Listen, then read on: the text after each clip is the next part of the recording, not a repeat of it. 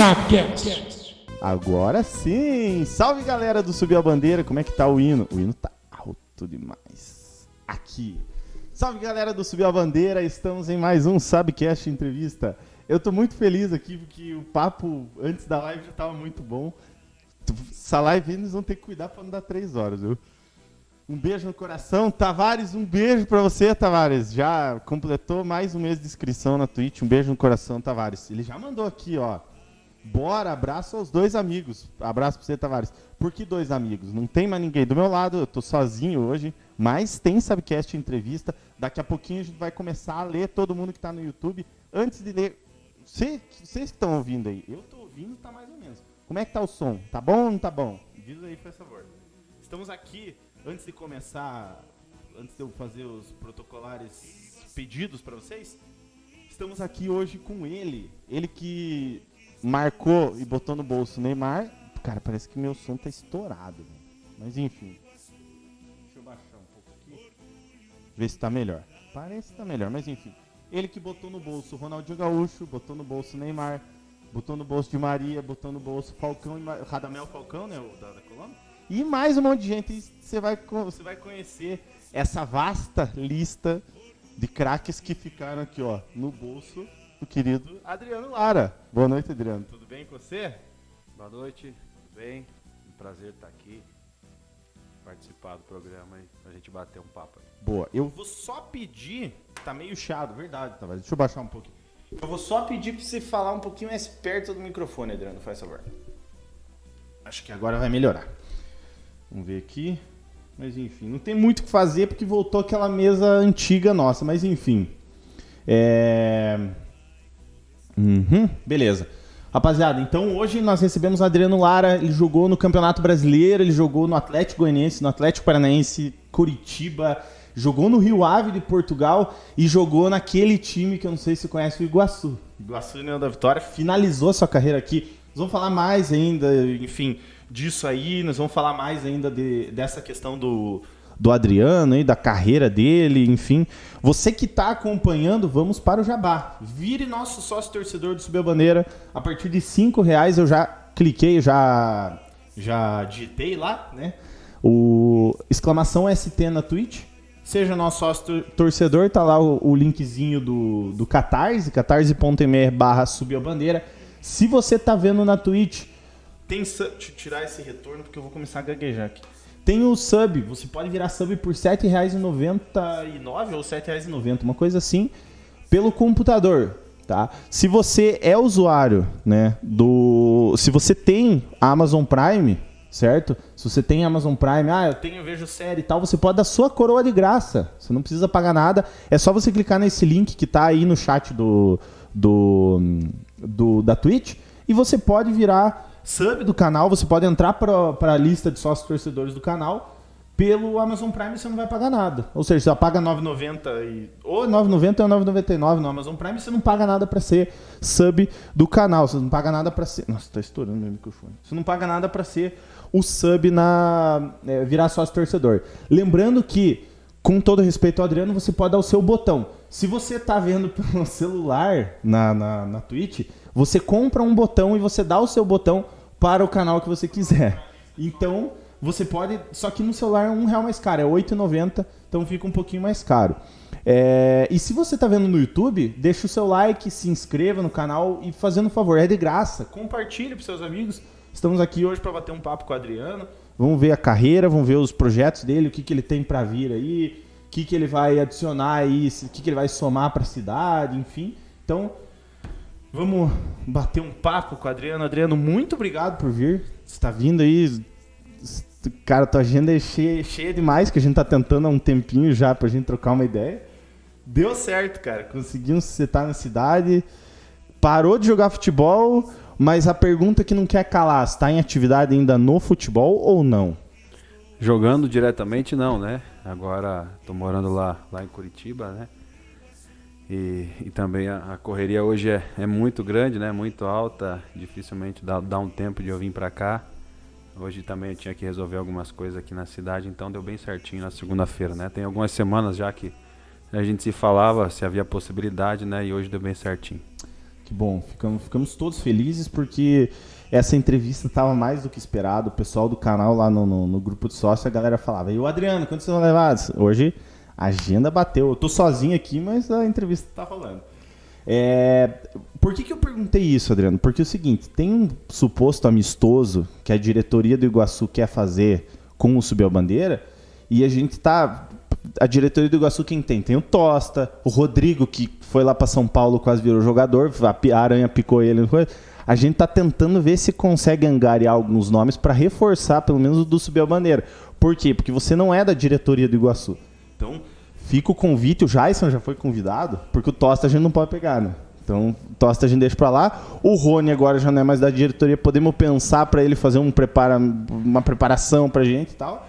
Fica o convite, se quiser jogar no time de subir a bandeira, vai ajudar muito. Não, eu tô à disposição aí, é só, só, é só, é, é só me convocar. A diretoria o, não vai querer fazer mistura. O, o Ronilson vai ter que pegar e fazer uma dieta aí, uns, uns seis meses mais ou menos, ele fica apto para jogar. Ó, Rony, ele já mandou aqui, ó.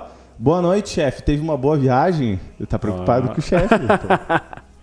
Tudo certo, Ronilson. Graças a Deus, tudo bem. Andrei Felipe, oi Iguaçuano. Fala, pesada. Boa noite, tamo junto. Tamo junto, Andrei. O Tavares, já falei. Valdir João Zanetti Júnior, meu papai. Boa noite, galera. Vamos que vamos. Renan Chivosne, eu não sei como é que fala o sobrenome. Aí chuta forte. Cara, eu fui ver uns, uns vídeos do, do Lara no YouTube. Aqueles vídeos que se fazia de. de é, pra, melhores momentos. Da carreira, nos né? melhores momentos e tal. Cara, tem umas faltas ali, bicho, que se bateu. Estamos todos aqui no CT Vendo Live. CT Jogo da Vida em quatro barras, o Rony falou. O Renan pediu, manda um abraço pro João Buck, enciclopédia do futebol. o Andrei falou que o Ronaldinho ficou no bolso fácil. Cara, Que foto sensual com o bruxo. Então, daqui a pouquinho a gente vai ver algumas fotos aí, mas enfim. Vamos. O Rony falou aí, chefe, não sei o quê. O que, que você. Vamos dissecar um pouquinho o que, que é o, esse projeto que você está fazendo em Curitiba. É mais ou menos como se fosse uma escolinha de futebol ou você está tentando é, dar uma oportunidade diferente do que já tem no, no mercado, principalmente para essa galera que está querendo começar a jogar bola, no caso, né? Sim, é eu parei de jogar bola em dezembro, né?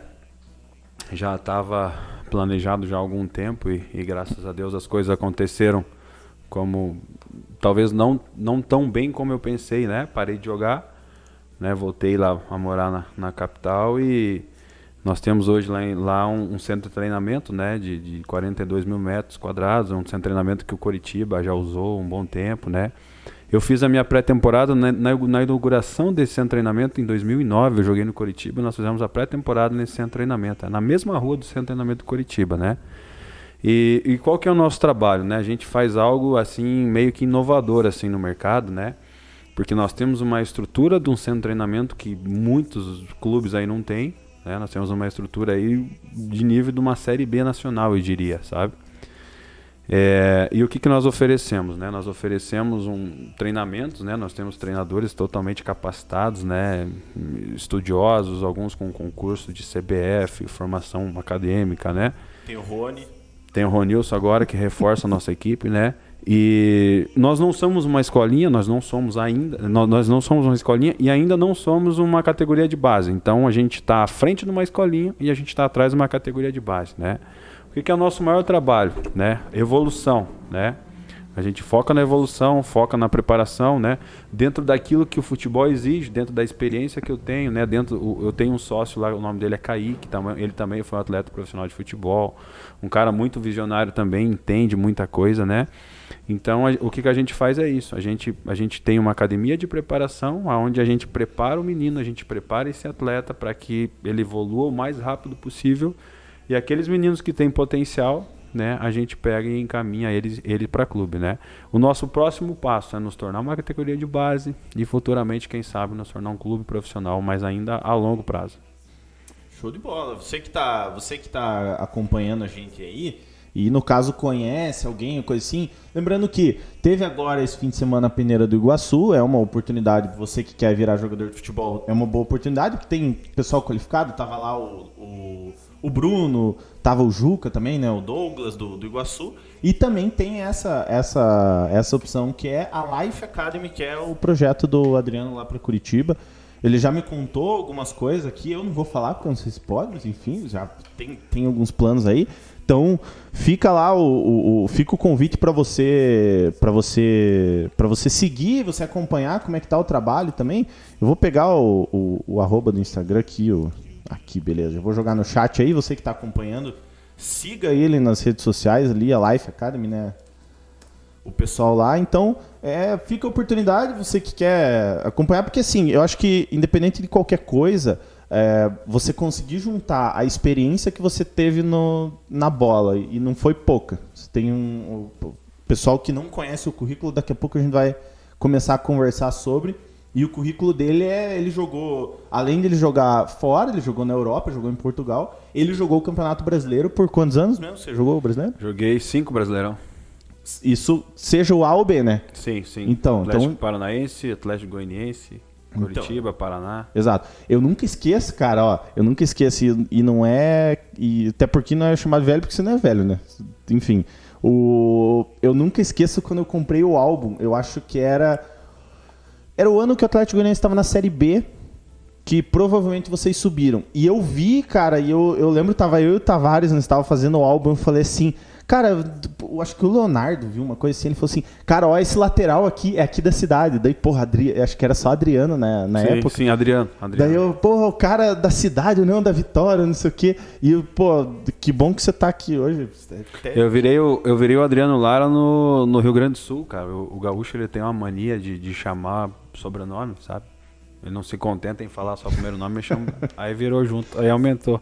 O Rony perguntou se te deram água gelada. O Rony tá preocupado com o teu tratamento aí. Não, a água tá boa aqui, tá O perfeito. Rony veio, cara, você viu a do Rony, a entrevista do Rony? Ele veio aqui e acabou com todas as bebidas que tinha. Tinha rum, tinha. é, é, Nossa, tinha um monte de troço que o Rony. que, tiveram que levar ele pra casa embora. Quase, quase. Eu chego, "Você tem certeza? Não, não, não. O Rony deu um, deu um trabalho pra gente.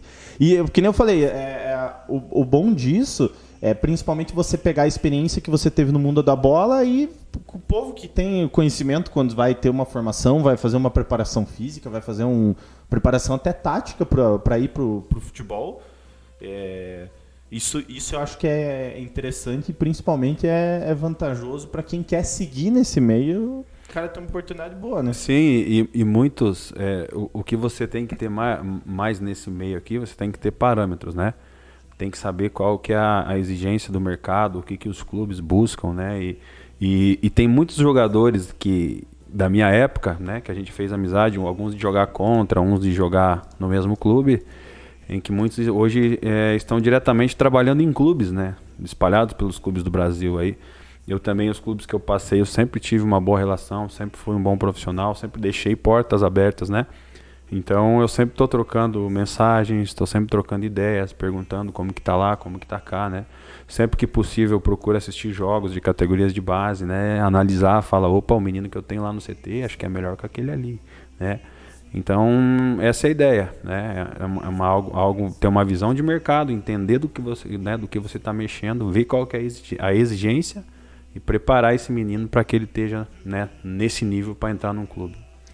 Show. E como agora, quem não conhece você é, e não sabe, no caso, como a gente tá. Às vezes a pessoa está se perguntando e, e- e- Enfim, se você tiver alguma pergunta, pode mandar no chat que daqui a pouco a gente vai fazer. Como que você começou no futebol? Você não começou no Iguaçu, né? Se você. Não. Exato. Aonde que você foi? Quem, é, é, como que você conseguiu entrar nesse mundo do futebol? É, você começou na base ou você começou no, direto no profissional? Cara, na verdade eu comecei no Iguaçuzinho. É, eu tinha mais ou menos aí uns um, 11, 11 anos, 11, 11 anos. É, o meu primeiro treinador foi o Mica, né? Saudoso, Mica. Saudoso Mica, né? É, o Mica foi meu treinador lá no Ferroviário. Era Mica, não sei se você vai lembrar, tinha o seu Xixo e o seu Wagner Torres, né? Que era do Exército. Então o seu Wagner Torres e o seu Xixo, eles organizavam a escolinha, que era o Iguaçuzinho, e o Mica era o treinador, né?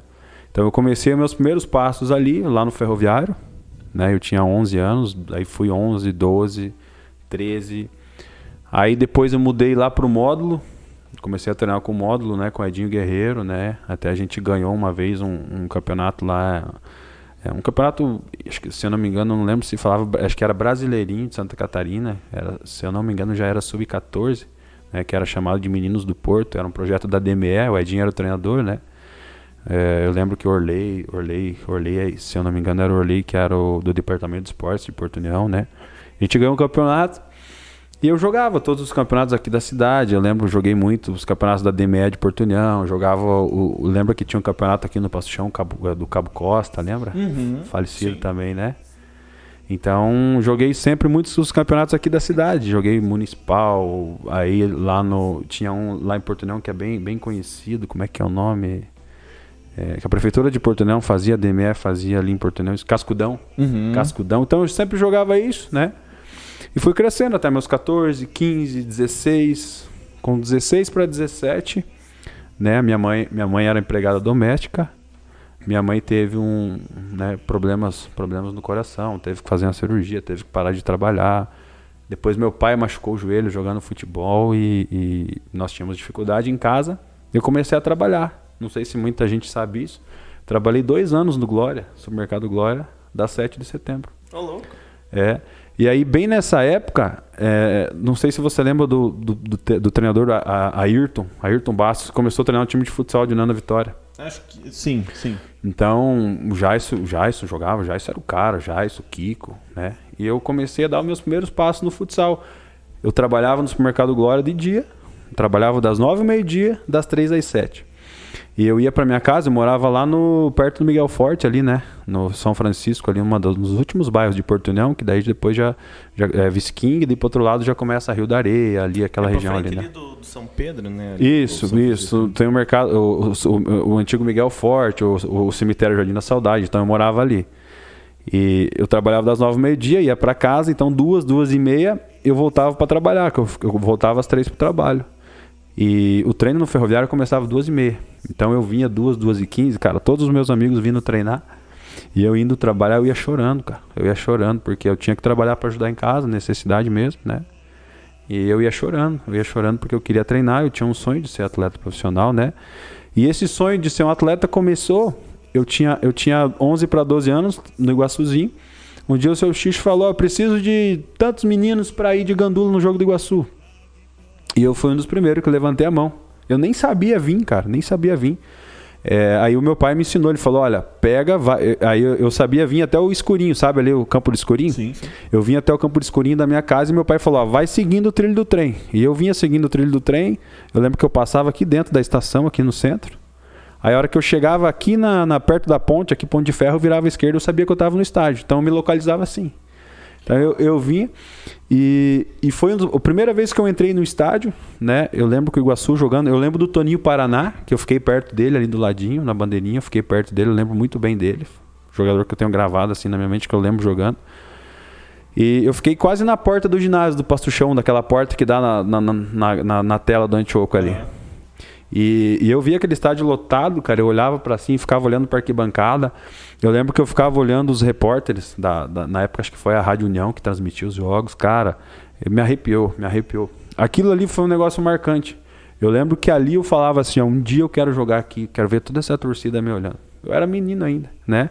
E, e poucas, gente, poucas pessoas também sabem. A minha primeira paixão, o meu primeiro sonho que eu tinha como atleta profissional, e foi o último que realizei, era jogar no Iguaçu. Porque eu, eu, eu, eu, tinha aquela, aquele negócio de ver no campo. Então o Iguaçu foi meu primeiro amor, sabe? Eu vi o Iguaçu jogar. E aí depois eu comecei em todos os jogos, né? Eu tinha o meu padrinho, eu não tinha condição. Se eu não me engano, o ingresso na época era 5 reais. Aí eu tinha o meu padrinho que morava do lado de casa. Então eu lembro que tinha jogo do Iguaçu. Eu via que ele, eu sabia que tinha jogo do Iguaçu. Uh, ele saía de casa, tipo assim, uma e meia, duas horas. Eu ficava na frente da casa dele só para ele me convidar para vir pro jogo, porque ele, ele tinha uma condição, ele pagava o ingresso para mim. Então, todas as vezes eu vinha no jogo do Iguaçu, eu vinha com ele. E eu acho que umas três vezes eu vim de gandula, né? E a primeira vez que eu fui no estádio de futebol foi o Iguaçu jogando, um antigo lotado, e eu de gandula lá, eu ficava olhando só pra torcida. Eu nem, nem, eu nem lembro de, de, ficar correndo atrás de bola. Então, aquilo mexeu comigo e despertou um sonho ali de, de um dia eu falei, um dia eu quero jogar futebol, um dia eu quero entrar dentro do campo. Me arrepiava. Né? Mas isso, isso foi provavelmente foi ali 98, 99, uma coisa assim. Cara, Será que não? Por aí, por aí. Eu tinha, eu tinha, eu, se eu não me engano, eu tinha 11 anos, né? Eu nasci em 87, então foi ali por 98, 99, Uhum. foi. Eu, eu, eu lembro muito bem o dia que, que teve um jogaço, cara, que era o Batel de Guarapuava que veio jogar aqui, tinha um, um canhotinho, jogava acho que Ednelson, Ari- nossa, esse cara jogava demais. Foi mais ou menos nessa época aí, 98, 99. Que massa. O, o Rony perguntou aqui, ó. Isso é a pergunta pra levantar a bola pro, pro chefe, ó. Tu sente falta de jogar profissionalmente? Eu acredito que sim, né? Cara, pior que eu não sinto. Não? Não sinto. não Por que, sinto. que não? Porque é, eu entendi assim, né, que, que, que- chegou o momento, né, de, de, de parar por várias, vários, vários motivos e, e, e- e eu tinha medo disso, sabia? Eu tinha medo de tomar uma decisão de, de ó, me aposentei dos gramados, não quero mais jogar futebol. E eu tinha medo dessa vontade, né? Mas graças a Deus não tenho a mínima vontade, sabe? E essa, essa história que todo mundo fala, que jogador, de prof- jogador profissional, jogador de futebol profissional, o cara treina e joga com dor. É verdade isso? Ou, tipo, é, às vezes é pra, dependendo do- da posição, ou sei lá, do, do tipo que o cara joga, isso é mais evidente do que para os outros, assim? Cara, no, no alto nível, no alto rendimento, é, é, é isso mesmo. É isso mesmo. Porque vo- você chega a um nível que você tem que evoluir, evoluir, evoluir, que você leva todos os dias o teu corpo no limite. Então é todo dia dor, todo dia. Né? E, e o jogo, né, que muitas vezes as pessoas olham só o jogo, vê aquela coisa bonitinha pela TV, o jogo, o jogo, o jogo é o negócio mais fácil. né? O processo mais difícil é a semana de treinamento. Porque você tem que se preparar muito, né? Fisicamente, né? Mentalmente, você tem que estar na ponta dos cascos e isso exige demais. Você tem que é uma entrega. Eu vou dar um exemplo para você, cara. Eu, eu, eu dos 15 anos da minha carreira, praticamente aí uns 10, 11 anos, é, eu treinava, eu acordava cedo, tomava meu café, ia pro treino, chegava em casa, sofá, comia, hora de dormir, outro dia a mesma rotina. Então a minha vida foi pratica- praticamente aí 15 anos desse jeito, sabe? E todo dia com dor, todo dia com dor, é fazer manutenção, é passar antes na fisioterapia, acabou o treino é fazer gelo, é chegar em casa tomar um anti-inflamatório, tomar um relaxante para dormir, senão não aguenta. Então é todos os dias no limite. O alto nível exige demais, é, é dor todos os dias, todos os dias. Eu não sei, eu, tava, eu, eu fiz essa pergunta porque eu tava vendo aquela série, eu não sei se você chegou a ver, mas enfim, aquela série que o Fred do Desimpedidos, ele foi fazer, ele fez um tempo no Magnum, futsal. E ele ficou acho que três meses, quatro meses, uma coisa assim. E num dos episódios ele falou assim, ele falou assim, cara, é tipo, eu uma vez ou outra eu jogava um jogo assim, um futebol que eu, sabe, cansava assim que parecia que eu ia morrer. Ele falou assim, e essa sensação é diária, porque você, Diária. tipo, nos treinos assim, você tem que ser Você tem, cara, im- imagine assim, ó, né? Pe- pensa comigo. É, é um mundo muito competitivo, né? Você está no maior, no mais alto nível, você ganha muito bem para isso. né? Então você é cobrado, primeiro é a cobrança interna que tem dentro de você, que você tem que render, né? Então o, o- o massagista ele te oferece o melhor que, tem- que é possível. Você não tem noção do que, que os caras fazem. Os caras, se precisar te pegar no colo, eles te pegam. Bom, vem aqui, te tratam igual um bebezinho. O fisioterapeuta te dá a melhor condição possível, né? O preparador físico ele te dá a maior posição. O, o treinador ele dá tudo dele para você. Você tem que dar tudo, você tem que entregar. E, e a gente tem dentro da gente que sabe assim, cara, se, eu, se no dia do jogo eu for lá, eu não arrebentar e não dar o melhor de mim, se eu for mal, eu tenho uma imprensa que vai me criticar, eu tenho um, um canal aberto, tenho um Premiere, tenho um Sport TV, tenho meu torcedor, tem as rádios, tem a minha torcida, tem o meu presidente, tem o meu treinador, e todas, todas aquelas pessoas que fazem tudo por mim, eles vão me cobrar depois. Então não tem jeito, cara. Se eu não tiver no maior nível possível, cara, eu eu vou dar um exemplo para vocês. O Iguaçu, né? Hoje a gente sabe a nossa paixão. Eu tenho paixão, eu tenho amor pelo Iguaçu. O Iguaçu é um clube pequeno. E, e tem cobrança, tem cobrança. Se você pegar um jogo, né? Eu tenho certeza que assistiu num jogo, né? Até de repente quem, quem sabe eu às vezes joguei mal um jogo aí. Depois do jogo, essas pessoas chegam em casa e ficam falando, pô, o Adriano tá louco, cara. Ah, aquele zagueiro, aquele lateral, aquele, aquele atacante do Iguaçu não tem condição. Entendeu? Isso numa proporção assim. Agora se imagina um brasileirão, um campeonato português, Né? Você imagina pessoas que, que, que, que, Você sabe que no futebol é assim: a pessoa paga, ela se acha no direito de cobrar tudo. Imagina se um sócio que paga 100 reais, imagina um clube com 15, 20 mil sócios. Entendeu? Então, cara, a cobrança é muito alta. Você sabe, a gente vê TV aí, você pega, você vê cara no Sport TV, no Premier, cara de, de canal de TV aí, por exemplo, os canais de TV da capital, de, do clube que eu joguei. Os caras são pagos para comentar, para ver aquilo. Então, se você não tiver amigo, cara, os caras vão falar de você e aquilo vai influenciar. Então, a gente se prepara para a gente estar tá na melhor condição possível para não dar brecha para ninguém falar da gente, entendeu? Que massa, cara. Que ma... É legal isso. Eu gosto de, de presenciar isso. É, de, de, de tá por dentro disso, porque é um mundo que às vezes você não. não tipo, a gente que é de fora, eu, eu não, não consegui nem chegar num, num, num, profissional, assim, não consegui nada. Mas você, você chegar num ponto que saber internamente como é que é, porque é, a gente sabe como funciona o Iguaçu. A gente, pelo, até pela própria vivência do canal, a gente tem uma certa liberdade até com diretoria, a gente tem com os próprios jogadores, a gente conversa, troca ideia. Terminava o jogo quando a gente ia pro estádio em 2019, que fez o. A gente fez vídeo de indo pro jogo, no jogo Sim, e tal. lembro, muito legal. Cara, a gente, então a gente chegava e a gente teve sempre acesso. A, pô, a gente terminou de entrevistar o Tosta, pô, obrigado, não sei o quê. Fechou o vídeo e falou assim, pô, muito massa o vídeo de você. Então, cara, isso, isso é muito perto. É, você, sim, sim, você sim. vê como que é uma proporção. Isso para um nível de brasileirão, seja Série B ou Série A e até Europa, né? Campeonato português, assim, que, que você chegou a jogar. É, é bem curioso, cara. Cara, agora, agora você pensa um negócio comigo, né? É, é, eu tô falando para vocês, você consegue entender um pouco, né? Mas é só vivendo mesmo para você sentir o que é. Ah, e cara, você pega um jogador, né? Um jogador é um ser humano, ele tem problema em casa, né? É, ele tem um, ele tem pai, ele tem mãe, né? Alguns são casados, já tem esposa, tem filhos, tem problema, tem saúde, tem dificuldades dentro de casa, né? É, esse jogador ele tem emocional também, né? Ele tem um emocional que, que, se o emocional não tiver equilibrado, eu digo com o espiritual e com o físico, velho, não adianta, o cara não vai. Tanto é que a gente vê cada vez mais, eu, eu já vejo isso há muitos anos, né? Hoje, hoje a mídia fala de ah, é, tem que cuidar mais do jogador, casos de depressão, casos de coisa. Cara, isso acontece há muitos anos, muitos anos. O torcedor não consegue sentir isso. Uhum. O torcedor muitas vezes ele, ele age de uma forma que ele não tem nem noção, né? Que, que, que esse atleta ele tem o um emocional, que ele tem as lutas, as dificuldades que ele tem, certo? Imagina você trabalhando aqui agora, né? Você que está no teu trabalho, vamos dizer assim, aqui, e ter ali 15 mil pessoas te xingando atrás da porta ali. E você tem que manter concentrado aqui, ó. Não dar atenção, não gaguejar e você tem que continuar falando firme. Não é fácil, velho. Não é fácil. Cara, não... pior que é, né? A gente não para. Vamos voltar um pouquinho agora que a gente tava falando do teu começo de carreira.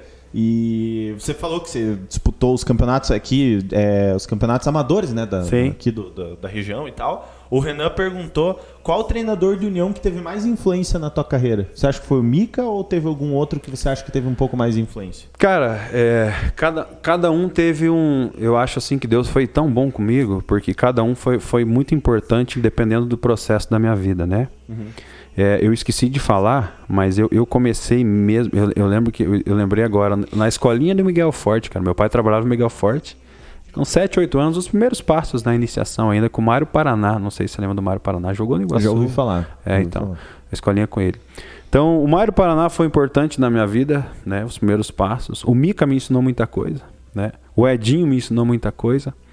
E eu cheguei num nível que eu tinha 16 para 17 anos em que é, eu peguei o Ayrton. O Ayrton, se você for ver o currículo, Ayrton Bastos, né? Ele foi treinador aqui se eu não me engano, ele foi campeão nacional de futsal da Liga Nacional com o Concórdia, um, um, bons anos atrás. Esse cara, é, então, foi indo cada processo e chegou numa fase em que eu tinha que evoluir, tinha que estar tá muito bom, uhum. é muito bem, né? E o Ayrton foi fundamental no, no processo que eu estava. Todos foram muito importantes, né? O Ayrton que, que, que, através do futsal, né, pensar rápido, o domínio, o passe, bater com a direita, bater com a esquerda, entendeu? Então, eu cheguei num nível com 17 anos que eu, comecei a treinar com o Ayrton, que se eu não, não tivesse feito aquele trabalho, dificilmente eu tinha virado jogador. Porque a, através do futsal, através dos conceitos e, e, e, e, da aplicação do trabalho dele, eu evolui demais, demais, demais. Evolui muito, muito, muito, muito. Então isso foi um diferencial enorme assim na, na, na minha vida, sabe? E, e, hoje em dia, você tendo essa experiência que você tem, sabendo tanto de, de, de, de futebol que você sabe, qual vamos dizer assim, vamos chutar, vamos por algo aproximado. Qual é a possibilidade de hoje ter um, um Michael que nem tem no Flamengo hoje, que ele não teve base? Qual a possibilidade hoje de um atleta sair de um tipo do interior do Paraná, que nem a gente está aqui, e o cara conseguir chegar no Brasileirão Série A jogando em alto nível, Sim. de 0 a 100? Quanto você é. acha que é uma possibilidade? Cara, é... sabe por que, que o Michael conseguiu ser jogador depois de velho, Bruno Henrique também? É, o grafite também, acho grafite. Que foi, né? É, lá eu, eu, joguei três anos no Atlético Goianiense, né? Morei em Goiânia. Lá em Goiânia existe ainda o futebol de terrão, sabe? Lá em Goiânia você passa assim nas ruas, assim nos bairros, tem o terrão. Imagina um anchoco assim, um terrão, terrão. E é pau, os caras pintam de cal o campo lá, é pau, entendeu?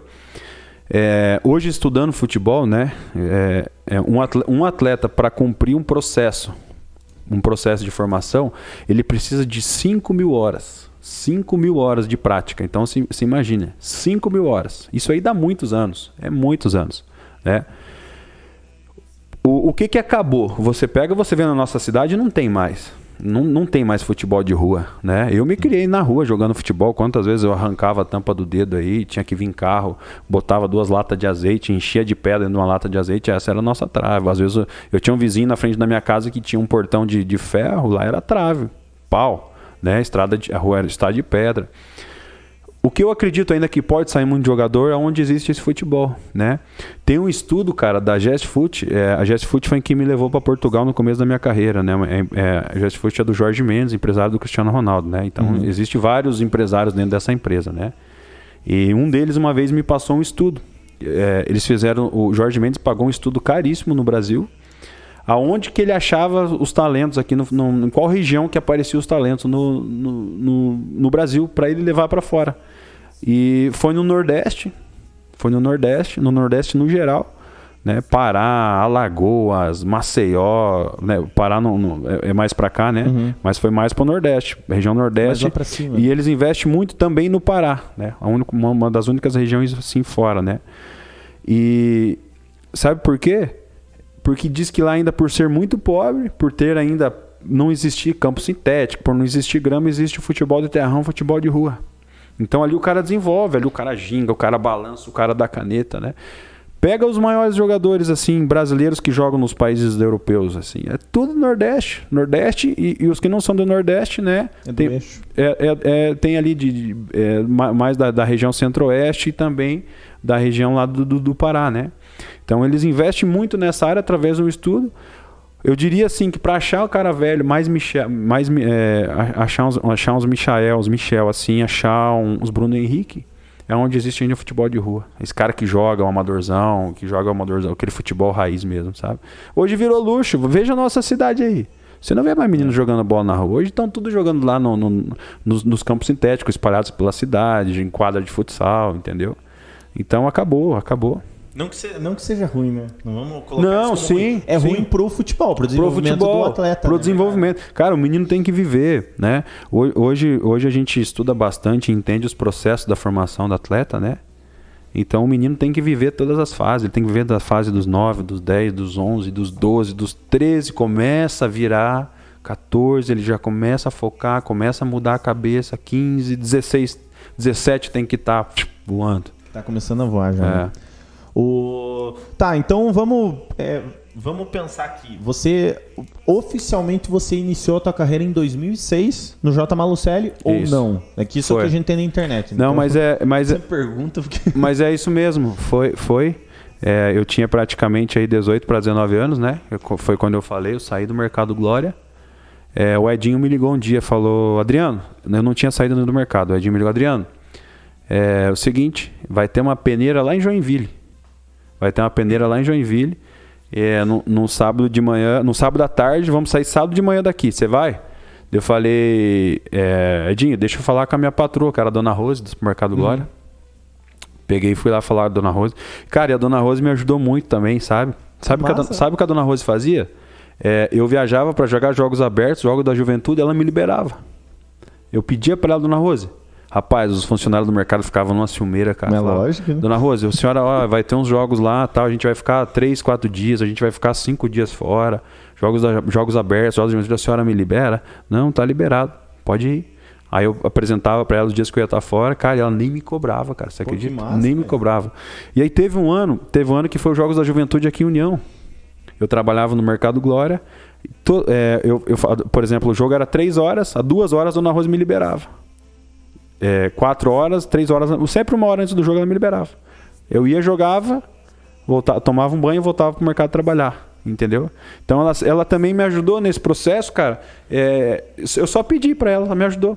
E aí fui fazer esse teste em Joinville, ela me liberou no sábado, saímos daqui 8 horas da manhã para Joinville com o Edinho, chegamos lá, comemos um lanche no caminho, fui fazer uma peneira. E eu já estava nesse processo de treinar futsal, eu jogava tudo. Cara, eu participava das corridas de rua aquele ano na Vitória. Aonde tinha um movimento de esporte, eu estava no meio. Eu, eu, eu, eu, eu via isso como uma forma de me preparar. Né? Eu tinha o sonho de ser um menino, de ser jogador de futebol, né? mas a, as circunstâncias da vida fazia com que eu tivesse que trabalhar. Então, eu corria as corridas da Corvalha aqui, o Gil César Scheib, lembra dele? Mora acho que na Alemanha hoje. Eu jogava futsal, eu jogava suíço, eu jogava campo.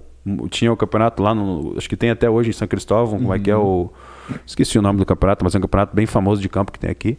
Jogava Interbairros, eu jogava Interbairros de futsal, de areia no Parque Ambiental. Cara, onde tinha um futebol eu tava no meio. Então, se você for ver, lembra que eu falei de 5 mil horas? Cara, eu, eu cumpri os 5 mil horas. Bateu essa sabe? meta fácil. Entendeu? Então, o menino, ele precisa de 5 mil horas para ele é, é, o processo que ele tem que passar, não é tem jeito. Né? É. E aí eu fui fazer essa peneira em Joinville, cara do céu, eu arrebentei, cara. Eu arrebentei, cara. Eu fiz, acabou aquela peneira, cara, veio um monte de empresário em cima de mim. Quem, com quem que você veio? Com quem que você veio? E aí o, meu, o cara que foi meu empresário durante a minha carreira toda, o Jatobá, de Curitiba, né? Carlos Roberto Jatobá, o nome dele. É, ele que ligou pro Edinho. Daí o Edinho falou: não, não, ele tá com o Jatobá. Daí uns italianos velhos falaram: nós vamos te levar pro, pra fora. É, vamos te levar para um clube grande e tal. Aí o Jatobá falou: Adriano, vai lá no mercado, conversa com a dona do mercado, faz teu passaporte, me avisa que você vai vir para Curitiba. Cheguei, falei com a dona Rosa, ela me mandou embora. Me mandou embora. Ainda pegou um. Fiz um acerto, peguei uma merrequinha lá. Lembrando e... que a gente não, não, não, não, não acha certo isso, mas enfim. Não, mas eu, mas, eu, mas eu conversei assim, né? Não, brincadeira, brincadeira. Cara, aí, aí olha só. Aí eu peguei, fui para Curitiba. Fui para Curitiba, rapaz, eu fiquei num hotel, velho do céu. Cara, tem até uma história nesse hotel aí. Aí, ó. Alto da 15. Cara, eu fiquei num hotel que que é isso? Que eu nunca tinha visto aquilo, cara. Fiquei no hotel lá. E aí eu usei o banheiro, né? Eu cheguei lá, usei o banheiro na primeira noite lá. E só que eu não. Eu vou falar, fiz o número 2. Uhum. E, eu não, e eu não achava a descarga, velho. Eu não achava a descarga. Eu falei, rapaz do céu, que isso, cara? E ficou lá a noite inteira aqui lá, mano. Noite Ixi, inteira. E eu não, não, tinha, não tinha descarga. Ficou de molho. Aí cheguei lá, chegou a camareira de manhã, ela falou, moça, eu não, não achei a descarga dela. Não, moça, é só você baixar a tampa ali que automaticamente Ô, ia dar descarga. Eu falei, ah, não sabia. Sei lá se tinha um sensor que, que tinha aquele negócio lá. Rapaz, eu, eu conto pra todo, pra cara, todo mundo. Aí. deixou troço de molho. Primeira velho. vez, cara. Moleque, ah, aqui, mas... né? Simplicidade. Aí baixei a, a, tampa lá, deu, puxou automaticamente a descarga. Aí me levaram pra São Paulo. Me levaram pra São Paulo, fui pro Palmeiras, cara. Fui lá pro Palmeiras.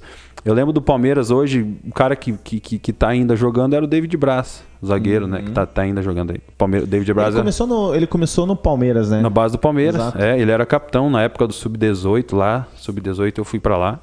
Aí eu fiquei três dias no Palmeiras me dispensaram. Não, sem condição nenhuma. Oh, eu lembro que eu fui bater um escanteio, cara. Nós fizemos um jogo treino. É... Tinha um jogo treino lá, um amistoso, né? Aí eu fui bater um escanteio, o David Braz na área. E eu fazendo avaliação, eu fazendo teste, né? Fui bater um escanteio. Aí eu coloquei a bola e baixei a cabeça, pum! Eu bati o escanteio, a, a bola foi reta aqui, a bola caiu atrás do gol, baixinha assim.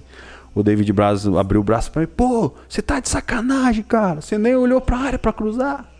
Aí eu lembro muito, muito bem disso, ele falando comigo. Aí no terceiro dia o treinador me chamou. O Gilberto Pereira trabalhou aqui no Irati. Uhum. O Gilberto Pereira era treinador do Júnior lá. Falou, Adriano, ó, infelizmente não vai dar, tal, mas tudo aquela história continua trabalhando. Beleza. E aí peguei e voltei para Curitiba. né? Triste, desanimado, assim. Mas o que, que você acha que isso aconteceu? Por que, que você acha que isso aconteceu? Não estava preparado. Foi... Não, não, tinha nem noção que era futebol. E exatamente isso que eu trabalho lá, a gente trabalha isso lá na Life Academy. A gente deixa o menino num nível que se ele for fazer uma avaliação no clube, nada vai ser surpresa para ele. Tudo que ele vai enfrentar num clube, a gente prepara ele lá dentro. Tudo, tudo, tudo, tudo. Absolutamente tudo. Com a nossa experiência, com a minha experiência. Você faz tudo isso e, e, ainda vai ter coisa que ele vai ter que ir só sofrendo na pele. Só sofrendo na pele. A gente dá caminhos, entendeu? A gente. É, o básico que o atleta precisa saber, claro. né? A parte técnica, a tática, a parte física, a parte mental. Isso, o básico a gente faz ele praticar. Para que chegue lá no clube, o cara faz isso. Ah, o que, que é isso, né? Aconteceu comigo. Eu lembro que teve um trabalho de cruzamento, cara, no segundo dia. É, por exemplo, ficava duas filhinhas, dava no lateral, fazia um X, o cara cruzava a cabecear. O cara cruzava a bola, eu passava reto. Passava, não sabia cabecear. Sem tempo de bola? Né? Nenhum, nenhum. Aí fui dispensado, voltei para Curitiba, né? O Jatobá me pegou, eu lembro que ele, me levou numa feirinha lá em Curitiba, comer um pastel, conversou uhum. comigo, tal, tal. Falou: ah, "Vou te levar lá pro J Malucelli fazer uma avaliação". Aí eu fui pro J Malucelli, eu, eu apanhei no Palmeiras, vamos dizer assim. Uhum. Fui pro J Malucelli, cara, eu entrava assim para treinar no primeiro dia dentro de mim, assim, sabe? Apertando assim, cara, eu vou atropelar esses caras. E não posso voltar para casa. Não posso, não posso. Né? Eu passava muita dificuldade, assim. Graças a Deus eu nunca passei fome. Né? Nunca precisei fazer nada de errado para me alimentar, para me sustentar. Mas era difícil, cara. Era difícil. E eu tinha dentro de mim assim, ó. Eu falei, cara, eu só vou voltar para minha casa no dia que eu tiver a condição de, de, de, fazer algo pela minha família, de mudar a história deles de alguma forma. Eu não vou ir. E eu fui, cara, Fui muito bem na avaliação, passei. Passei na avaliação. É, comecei a jogar já, no primeiro ano já comecei a jogar, joguei alguns jogos. Aí o meu treinador, que era do Júnior, subiu profissional, veio um outro treinador, Ricardo Pinto, ex-goleiro, Atlético Paranaense, não sei se você lembra dele. Veio e ele simplesmente não gostou de mim. Não gostou de mim. Aí me tirou do Júnior, do time titular, né? E eu comecei a treinar atrás da trave, sabe? Ele separava dois times, aí sempre, vamos dizer que tinha 25 no elenco, separava dois times e eu ficava fora. Cara, eu fiquei uns seis meses. Seis meses. E eu também não tinha muito fundamento. Eu fiquei seis meses atrás do gol, só fazendo fundamento. Chapinha, cabeceio, peito, coordenação motora. No momento eu fiquei muito triste, chateado, cara. E, e, e eu agradeço a Deus porque foi ali que eu treinei, foi ali que eu me preparei. Foi ali que mais ou menos o que a gente faz na life hoje. Um trabalho individualizado, um trabalho para que o menino evolua, para que o menino cresça, para que o menino realmente aprenda, né? Falando. Fiquei seis meses atrás do gol treinando. Virou o outro ano. Comecei o ano voando no Júnior. Eu já era o cara. Eu era meia, não sei se sabia, eu era meia. Camisa 10. É, ele apareceu, ele quando a gente foi dar uma olhadinha e tal, os primeiros primeiros registros era você jogando no meio campo. É, mesmo. eu era meia, camisa 10, eu era o cara. No segundo ano eu era o cara do J. Malucelli, eu era o cara. Fiz um ano muito bom. No fim de ano, é, o Vitória de Guimarães assistiu uns treinos, uns jogos meu lá. Eu ia pro Vitória de Guimarães, Portugal. Uhum. Ia embora pro Vitória de Guimarães. E aí, no mesmo dezembro, cara, no, na, nós estávamos jogando a final do Paranaense Sub-20. A, é, a, a, fase final era é, J. Malucelli, Atlético Paranaense, Coritiba e Irati. O Irati tinha um timaço. É, no penúltimo jogo, cara, eu machuquei o meu menisco. Eu lembro que eu fui inverter uma bola no meio de campo de três dedos, assim, deu um choque na minha perna, eu caí, caí, o joelho inchado, passou um pouquinho o joelho inchado, eu tive que fazer uma, uma, uma artroscopia. E aí acabou que não deu para mim pro Vitória Guimarães, daí eles falaram, não, então se recupera, no meio do ano que vem você volta. E aí no outro ano eu subi profissional, estourou minha idade, subi profissional. E o treinador do profissional era o Leandro Nils que era um cara que jogou que, que, há anos no Atlético Paranaense, cara, e nós atropelava o Atlético Paranaense na base, atropelava. E eu sempre abusava, moleque, menino, eu abusava, eu brincava, sabe, Tira, zoava eles no jogo assim. E esse treinador não gostava de mim, cara. E aí quem diria como é o futebol? Esse hum. treinador assumiu depois, primeiro ano de profissional no J. Malucelli. Eu fiquei um ano de meu contrato, não joguei um jogo. Esse cara me perseguiu o ano todo. Nossa. Esse cara não gostava de mim. Só que eu tinha feito dois anos fenomenais no J. Malucelli. E aí acabou meu contrato. Depois de praticamente quase três anos, eu já tinha um pré-contrato assinado com o Coritiba. Então acabou meu contrato com o Coritiba dia 23 de dezembro, dia 21 de dezembro, se eu não me engano. Dia 22 de dezembro eu apareço no Globo Esporte, meio-dia, apresentação oficial no Curitiba. Aí tem até foto na internet aí. Aí os caras, pô, os me fizeram fazer um, um, um, um, teste físico na esteira. Um calor, cara, em Curitiba, um calor. Eu fiz um teste, eu, eu, tinha uma cabeleira, fiz um teste físico na esteira. Aí sa, saí da esteira, eu, eu, e o Pereira, zagueiro. Lembra uhum. do Pereira, zagueiro? Jogou no Grêmio, jogou no Curitiba. Eu e o Pereira se apresentamos junto. Aí o Pereirão fez, né? O Pereirão experiente, tomou um banho lá na clínica, todo perfumadinho, cheirosinho. Eu, tre... eu acabei a esteira, o assessor de imprensa, bora, bora, vamos lá pro Couto Pereira apresentação. Cara, cheguei lá no Couto Pereira todo suado, pingando, vermelho, a cabeleira Nossa. toda espantada.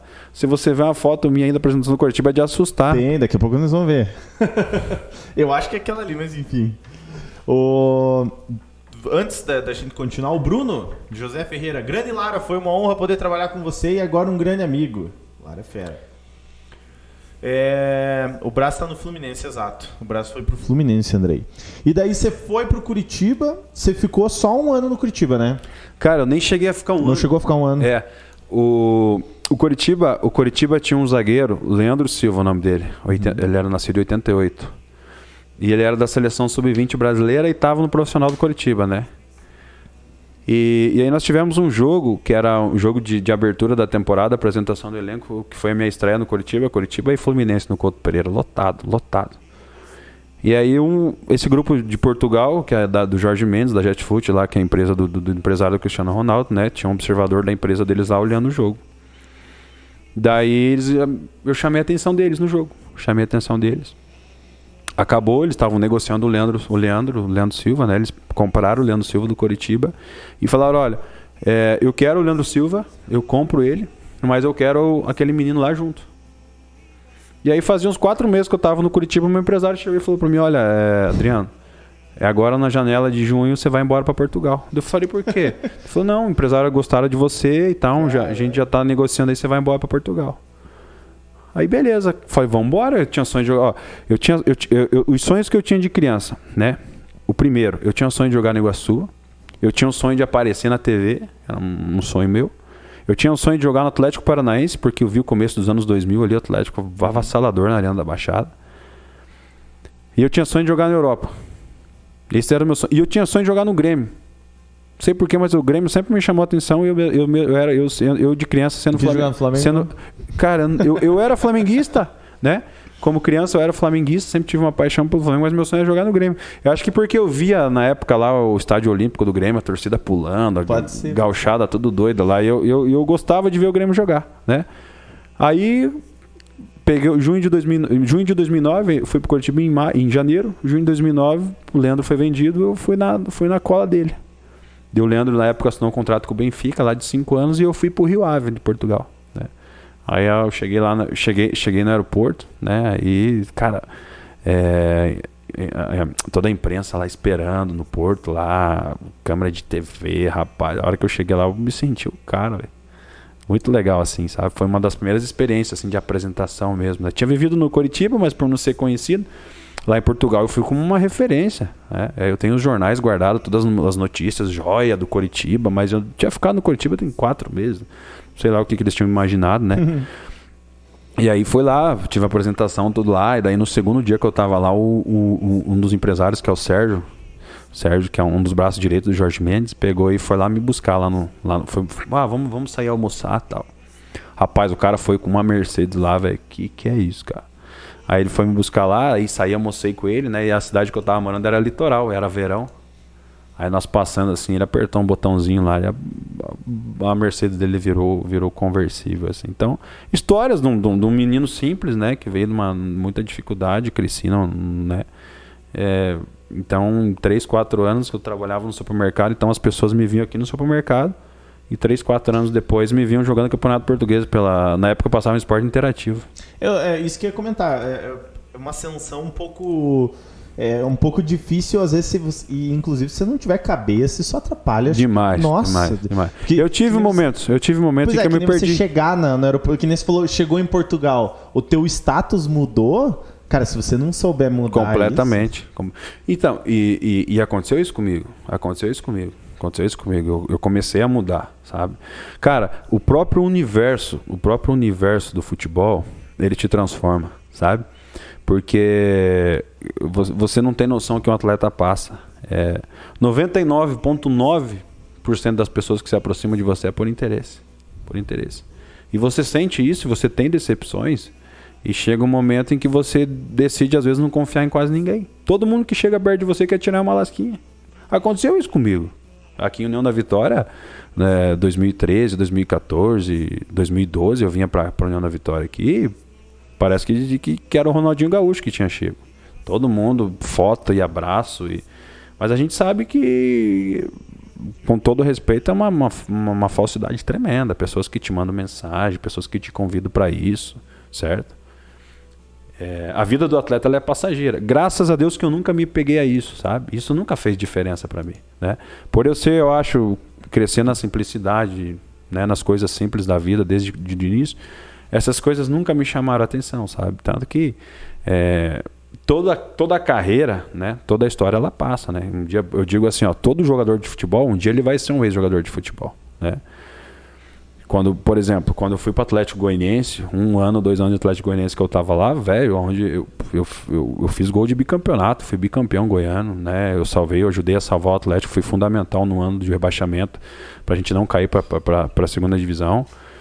Então, onde eu pisava em Goiânia eu era conhecido, eu era conhecido. Só que graças a Deus que isso nunca foi meu combustível. Hoje eu parei de jogar, né? Hoje eu ando em União da Vitória, as pessoas nem muitas nem sabem quem eu sou. As crianças da época de 13, 14 anos que tiravam foto, ninguém sabe quem eu sou. Graças a Deus, que nem eu falei, isso nunca foi meu combustível, sabe? Mas a gente sente, a gente sente que muitas pessoas se aproximam da gente por falsidade. Pessoas que se aproximavam, que me mandavam mensagem anos atrás aqui de União da Vitória. Eu vou te falar que mais de 30. Pessoas que me mandavam mensagem, e aí, vem aqui em casa, vem aqui no meu negócio, vem jantar aqui, vem almoçar aqui. Hoje. Hoje, paz na rua, eles viram a cara. Por quê? E o jogador, ele sente isso, sabe? Ele sente isso. Então, muitos jogadores, eles são muito privados, cara. E às vezes as pessoas acham... Eu, eu tenho amigo aí, eu tenho amigo que, que tá na seleção brasileira. Joga Santos, goleiro. Tenho vários amigos aí que é de seleção brasileira. E são todos assim, cara. A gente não, o jogador ele não consegue confiar em ninguém. Porque a grande maioria que se aproxima é por algum interesse. Entendeu? Por isso que a família é bem fundamental pro jogador, né? Completamente. Você vê, apegado bem com a família, né? Esposa, filhos, não família. Não os outros, né? Claro. Não, sim, sim. A gente está falando da vida do atleta, né? E, e, o que é fundamental, cara, é, é, se você não tiver um equilíbrio emocional, né? Eu, eu falo assim, um equilíbrio espiritual, cara. Um espiritual, né? O que eu, o que eu aprendi, assim, né? Com Deus, né? O que eu aprendi a ter sabedoria, equilíbrio, né? Equilíbrio mental, é, com Deus, com a palavra de Deus, isso sempre foi transformador na minha vida. É, isso, inclusive, essa questão aí foi uma das perguntas do Rony. O que é Jesus na sua vida? Ele perguntou. Por isso que é, esse assunto. E você vê muito jogador assim, né? Tem muito Sim. jogador que é bem. É, leva a religião muito a sério. Até a galera é. fala que, que tem os grupos, né? O grupo da bagunça e o grupo da igreja. Da né? igreja. Geralmente. É, é, é. O que eu sempre falo, né? É o que mais destrói as pessoas e leva as, as pessoas ao fundo do poço, infelizmente, é a religião. Né? Então, por isso, já que tem alguns anos, e, e, e eu acho que o, o, único e verdadeiro caminho é Jesus Cristo. Né? Ele, é, ele, é, ele é, é, é, o caminho, né? ele é o sentido da nossa vida. Né? E, e desde que eu conheci ele, cara, né? é, é igual eu falo assim: ó, né? se, eu, se eu pegar e falar para você assim, ó, ó é, o açúcar ele é salgado. Você vai falar que não, né? Aí por que, que você vai falar que não? Porque você já experimentou ele, né? Eu falo isso de Jesus, cara. Jesus foi a melhor coisa na minha vida, né? Jesus foi, foi alguém assim que entrou e deu um verdadeiro sentido na minha vida, né? Porque a vida do atleta passa, as coisas passam, o dinheiro acaba, a fama acaba, o reconhecimento ele acaba, né? É, muitas vezes eu tinha o sonho de ter um carrão novo, eu ia lá e comprava um carrão novo. Passava dois, três meses eu falava, cara, não é isso. Que graça tem isso? Né? Como eu falei, passaram esses tempos, vim para Atlético Goianiense, vim para Atlético Paranaense, realizando um sonho de criança de jogar no Atlético Paranaense.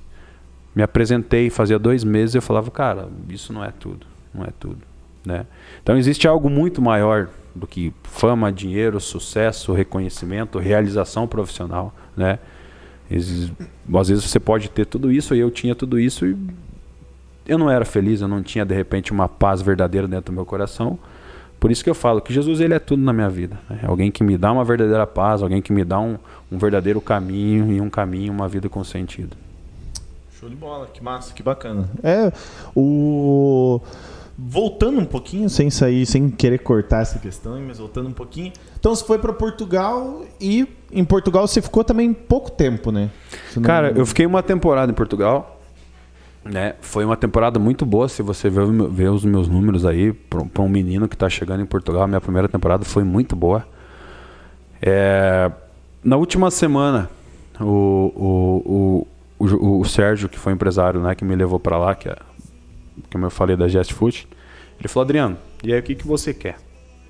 É, você quer ficar aqui ou você quer voltar para o Brasil? Eu tinha mais um ano de contrato. Foi com dois anos, né? Eu falei, Sérgio, eu quero voltar para o Brasil. Daí ele, por quê? Eu falei, ah, eu não gostei de jogar no futebol português, não. Cara, eu jogava num time. Eu jogava num time. Hoje o diretor lá do time, lá, o Vilas Boas, que era o nosso capitão lá, né? Tenho, tenho contato com ele até hoje. Ele é diretor do Rio Ave. O, o, eu, só, eu jogava no meio de campo e eu só via a bola assim, ó. Hum. Rapaz, era só ligação direta. Nós jogava, nós tínhamos o João Tomás, um atacante português muito bom, que o Felipão na época levou ele para a seleção portuguesa, né? Era, se eu não me engano, era ele, não vou lembrar quem que era o atacante da Carpe Novo, acho que o Pauleta já tinha parado. Sei que ele era o reserva, o atacante da seleção portuguesa reserva, ele jogava no nosso time. Então o jogo era nele, cara. O jogo era nele. Então o nosso zagueiro pegava a bola, pum, nele. Hum para os nossos ponta facão. A bola caía no lado do, do campo era cruzamento. Eu, eu só pegava a segunda bola e tocava para o lado. Entendeu? Eu recebia a segunda bola, tocava para o lado cruzamento. Então eu não gostei, cara. Eu não gostei, cara. Eu passava muita raiva assim jogando lá, né? Se eu te falar que eu fiz a coisa certa, hoje eu vendo, eu, eu, eu acho que eu deveria ter, ter um pouquinho de paciência, sabe? Era um primeiro ano ainda, né? E eu lembro que eu fui muito duro, assim, falando que eu não queria, que eu não gostava, que eu não gostava de Portugal, do jogo, do estilo de Portugal tal. É, com certeza eu teria tido uma carreira lá e, e né, tanto que eu, o, os portugueses que me levavam, eles, que me levaram, eles gostavam muito de mim. E você acha que isso, isso se tivesse um outro treinador, por exemplo, seria diferente? Ou você acha que a mentalidade do time, ou sei lá, do clube, ou do próprio futebol é isso aí mesmo. É, cara, era, era, era a mentalidade do treinador, né? Carlos Brito, o nome dele. Uhum. Também tenho contato dele. Esse tempo mandei a mensagem para ele, troquei as mensagens com ele. Era o estilo de jogo dele. Um jogo mais direto. Tipo, igual você pega um Carilli aqui no Brasil. Um Carilli gosta de jogar fechadinho, né? Aí você pega um Diniz, gosta de sair tocando lá de trás. O Renato Gaúcho gosta da bagunça, né? Um corre para lá, outro corre para cá. Esse era o estilo dele. Ele gostava, era um time mais defensivo era um time de ligação direta a todo momento e cruzamento. Nossos ponta, nossos ponta era sem a bola era later, falso lateral, tinha que vir marcar. Com a bola eles tinham que dois, três toques na bola e pum para, pum para. E pior que deu certo, cara. Nós, se eu não me engano, nós ficamos em oitavo no Campeonato Português lá sim. Então era bola para e o, e o atacante João Tomás lá fazendo gol. É, esse era o nosso jogo. Então, você no Curitiba aqui você você lembra dessa primeira passagem do Curitiba? O que, que você pegou? Você pegou Fluminense, você enfrentou o Fluminense? O que, que, que, mais que você pegou de time, assim, de, de, maior escalão, no caso? Cara, eu joguei muito pouco, né? Daí eu, joguei mais o Campeonato Paranaense. A estreia nossa, cara, minha estreia pelo, pelo é, primeiro jogo meu, convocação, foi, foi o Fluminense, né? Que uhum. foi o jogo de abertura. Aí começou. Qual foi o Fluminense o que campeonato daí? Não, foi o jogo de abertura, sabe aquele jogo de apresentação? Ah, um amistoso entendi, entendi. de uhum. inicial? Foi a minha estreia e abertura. Então, uhum. antes de começar o jogo lá, apresenta, chamava um por um lá no meio do estádio, ovacionava, dava tchau pra torcida. Pra torcida é um, tipo um, um amistoso de reconhecimento do elenco, né? Uhum. Aí, primeiro jogo oficial, Campeonato Paranaense, Coritiba, Iguaçu, União da Vitória. Desculpa, Iguaçu e Coritiba, União da Vitória. Você lembra desse jogo ou não? Não sei se você lembra, foi então, 2009. 1 a, 1 a 0 pro Curitiba no finalzinho. Então, eu lembro, gol do Ariel. Ariel, é, o Marlos cruzou, eu tava no banco. Tava no banco. Cara, aquele jogo. oh, aí, aí. Então eu não gosto mais de ser. e, aí viemos de Curitiba, cara, ficamos no Hotel 10. Uhum. Hotel 10 ali. Aí eu almoçando lá, daqui a pouco a galera lá do meu bairro, Adriano, o que você tá fazendo aí? Nem sabia que você tava. Tinha muita gente que nem sabia que eu jogava futebol, cara. Nossa, eu trabalhava. Três anos atrás é, eu trabalhava no mercado aqui. Eu lá cara? com a roupa do Coritiba, na concentração, lá no Hotel 10. Na- na- é, no Hotel 10, daí a gente comia no. Como é que é o nome daquele? Era o American Grill. American lado, né? Grill, isso, American Grill. E aí. Aí Mas ve- tinha que ficar concentrado com o elenco, você não podia tipo ir pra casa. Não, assim? não podia, não, podia, não Mas podia. passou, deu uma passadinha, não Não, Não, não, não, só no hotel, É? só no hotel. Aí, o dia do jogo, né? Isso foi na terça. Chegamos na terça, o jogo foi na quarta. Quarta de manhã, acordei tomar um café. Era o Ivo Vortman, o nosso treinador, não sei se você lembra do Ivo Vortman. Trabalhou muitos anos no Grêmio, Juventude, trabalhou muitos anos no Juventude. É, ele estava até num- um- de um dos auxiliares agora no Grêmio recente, quando o Felipão estava lá. Aí o Ivo Vortman pegou e. Adriano, fiquei sabendo, você é daqui da cidade, né? Falei, sou, sou daqui. Então, se- é, eu tava no banco, né? É, eu, eu jogava de volante. Olha quem que era os volantes do Curitiba. O, o, era, o primeiro volante era o Rodrigo Mancha, Uhum. né, que é meu parceirão hoje em Curitiba. Trabalha com nós lá na Life É? Academy. O segundo volante era o Carlinhos Paraíba, lembra? Nossa. Carlinhos Paraíba. Daí. Jogou o- no São Paulo, né? É, Depois São Paulo. Isso. Aí, aí nossa, no- era Ariel, no, o nosso ataque era Ariel, Marlos e Marcos Aurélio.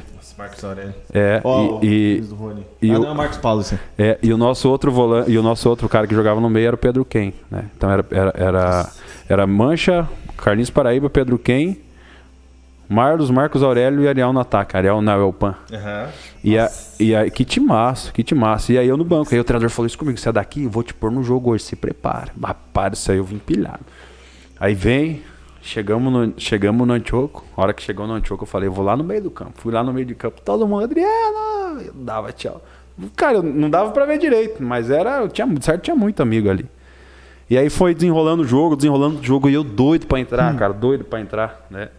Doido pra entrar e não me colocou. Cara, e deu jogão. né? Jogaço, cara. E infelizmente o Iguaçu caiu naquele ano, mas o time tava, É verdade, bom. o time tava bom. O primeiro jogo deles foi muito bom. Era o Luciano Gusso, treinador. O Luciano Gusso foi meu treinador na base. Uhum. Aí no finalzinho do jogo lá, o Marlos escapou, fez uma jogada lá, pum, gol do Ariel de cabeça, lembra? 1 a 0. Eu tava, eu tava no meio do campo na- no, no Beira Rio, assim, no outro lado lá. Eu lembro até hoje, cara. Tava entupido. Tupido de gente. Então se pensa, cara, pensa tudo que. Porra, que- né? é que foi, pode, foi, né? pra mim foi incrível, cara. Foi incrível, assim, então. Muito legal. O Felipe Chaves, grande Lara, grande pessoa dentro e principalmente fora de campo. Abraço do Felipe Chaves. Aí, Felipe Chaves, zagueiro. Joguei com ele no Pelotas. É? Baita no zagueiro. Aí, ó. Grande Felipe Chaves. O... A gente tava falando do Rio Ave, voltando um pouquinho pro Rio Ave. O... Eu não sei falar. É o Mark Júlio Davi Note 3. Não sei como é que é o nome, mas enfim. Como foi? Pode ser que seja Marcelo. Não sei se é Marcelo, mas enfim, não sei. Eu, as pessoas fez comentário, não sei dizer seu nome, desculpa. Como foi marcar o Di Maria no Benfica e qual foi o jogador mais difícil que você já marcou? Cara, eu falo pra todo mundo do Di Maria. É, o Di Maria, o cara pensa num cara rápido, velho. Pensa num cara rápido. Hoje tá mais velho, assim, né? Tá mais cadenciado. Eu brincava com eles, assim, o Di, o Di Maria jogava, o Benfica jogava no esquema. O Jorge Jesus era o treinador do Benfica. Cara, Saudades. Ó, ó, ó, olha, ó, ó, olha, eu lembro o time do Benfica, pra mim é inesquecível. Ó. Jogava o Ma Maxi Pereira, lateral direito, Luizão, Davi Luiz, Fábio Coentrão, que jogava no Rio Ave com nós, foi pro Benfica. Aí jogava Ravi Garcia, um espanhol, jogou vários times grandes, primeiro volante. Sim. Jogou Aí- no Liverpool, o Javi Garcia? Esse não? mesmo, Sim, esse mesmo. Aí jogava é, é, é, era Ramires, Ramires quando saiu do Cruzeiro, voando. Sim. Era Ramires. Aí jogava Di Maria, Saviola, Cardoso e Aymar de meia. Cara, uma máquina. E, e, e daí, eu, nesse jogo, eu joguei mais pela direita e eu tinha que marcar o Di Maria. Cara, eu brinco pra todo mundo. O Di Maria ele fazia uma coisa só. Ele vinha, dava aquelas gingadas dele, dava um tapa pra esquerda e cruzava. Eu falo pros caras que ele dava o tapa, a hora que ele cruzava, a hora que a bola tava chegando na área, eu tava dando um carrinho pra tentar pegar a bola. Mas ele já tinha cruzado faz uns 3 segundos. cara, sa- sabe aquele negócio de conexão? Você entende de conexão, mexe aqui. Sabe quando existe o, o chamado delay? Uhum. Não. Parece que eu jogando perto desse cara, parece que eu tinha um delay. Ele tava dois, três segundos sempre na minha frente. Assim foi com o Neymar, assim o Ronaldinho Gaúcho. Os Então- caras os cara são gênios. Os cara, é, eles estão três segundos na frente. Então, o povo já tá perguntando aqui do. do o Rony já perguntou do, do, do bruxo, hein? Daqui a pouco a gente vai falar. Vamos, vamos passando aí, mas enfim. O. o Marcelo Lara aqui, que é. Que, Meu que é irmão, teu, meu teu irmão. irmão. Ele falou: ó, nesse jogo contra o Curitiba foi colado panfletos pelo Antioco todo que o Adriano Lara era do União da Vitória. Daí eles começaram, né? Daí o Rony falou assim: ó, Acho não que, tem foi, culpa. acho que foi ele que grudou, hein? Pô, pode ser, puxando pro irmão, pô, tá certo. o, O Rony falou que nesse, jo nesse jogo, nesse dia, ele tava na torcida do Coxa e foi nesse jogo que nasceu o amor dele pelo Iguaçu. E daí o Marcelo lá, vai dormir, Ronilson, amanhã tem que trabalhar. Ó, se, dependendo do tempo aí que você mandar mensagem aí, o patrão vem aqui, cuidado, hein? Dormi 10 horas dormindo, Rony. É a regra Aí, do ó. alojamento aí. Tem mais 45 minutos, olha. 10, 10 horas, apagar a luz e recolher aí. E tchau. o Rony mandou umas fotos tu aqui, depois a gente vai ver, mas enfim. O... Beleza, você voltou, você estava lá em Portugal, passando uns pouquinhos aí. Você estava lá em Portugal, você falou assim: não, acabou, chega de Portugal. Daí, também em Portugal você enfrentou Porto, enfrentou. Porto, Benfica, Sporting. Mas também acho que você deve ter pego o Liedson na época do Sporting ou não? Tava, então, então, no Sport, o Hulk tava no Porto. Mas acho que o pior mesmo era o, era o Benfica, né? não sei, porque o Benfica acho que naquela época até. Cara, é, era o tava- Porto.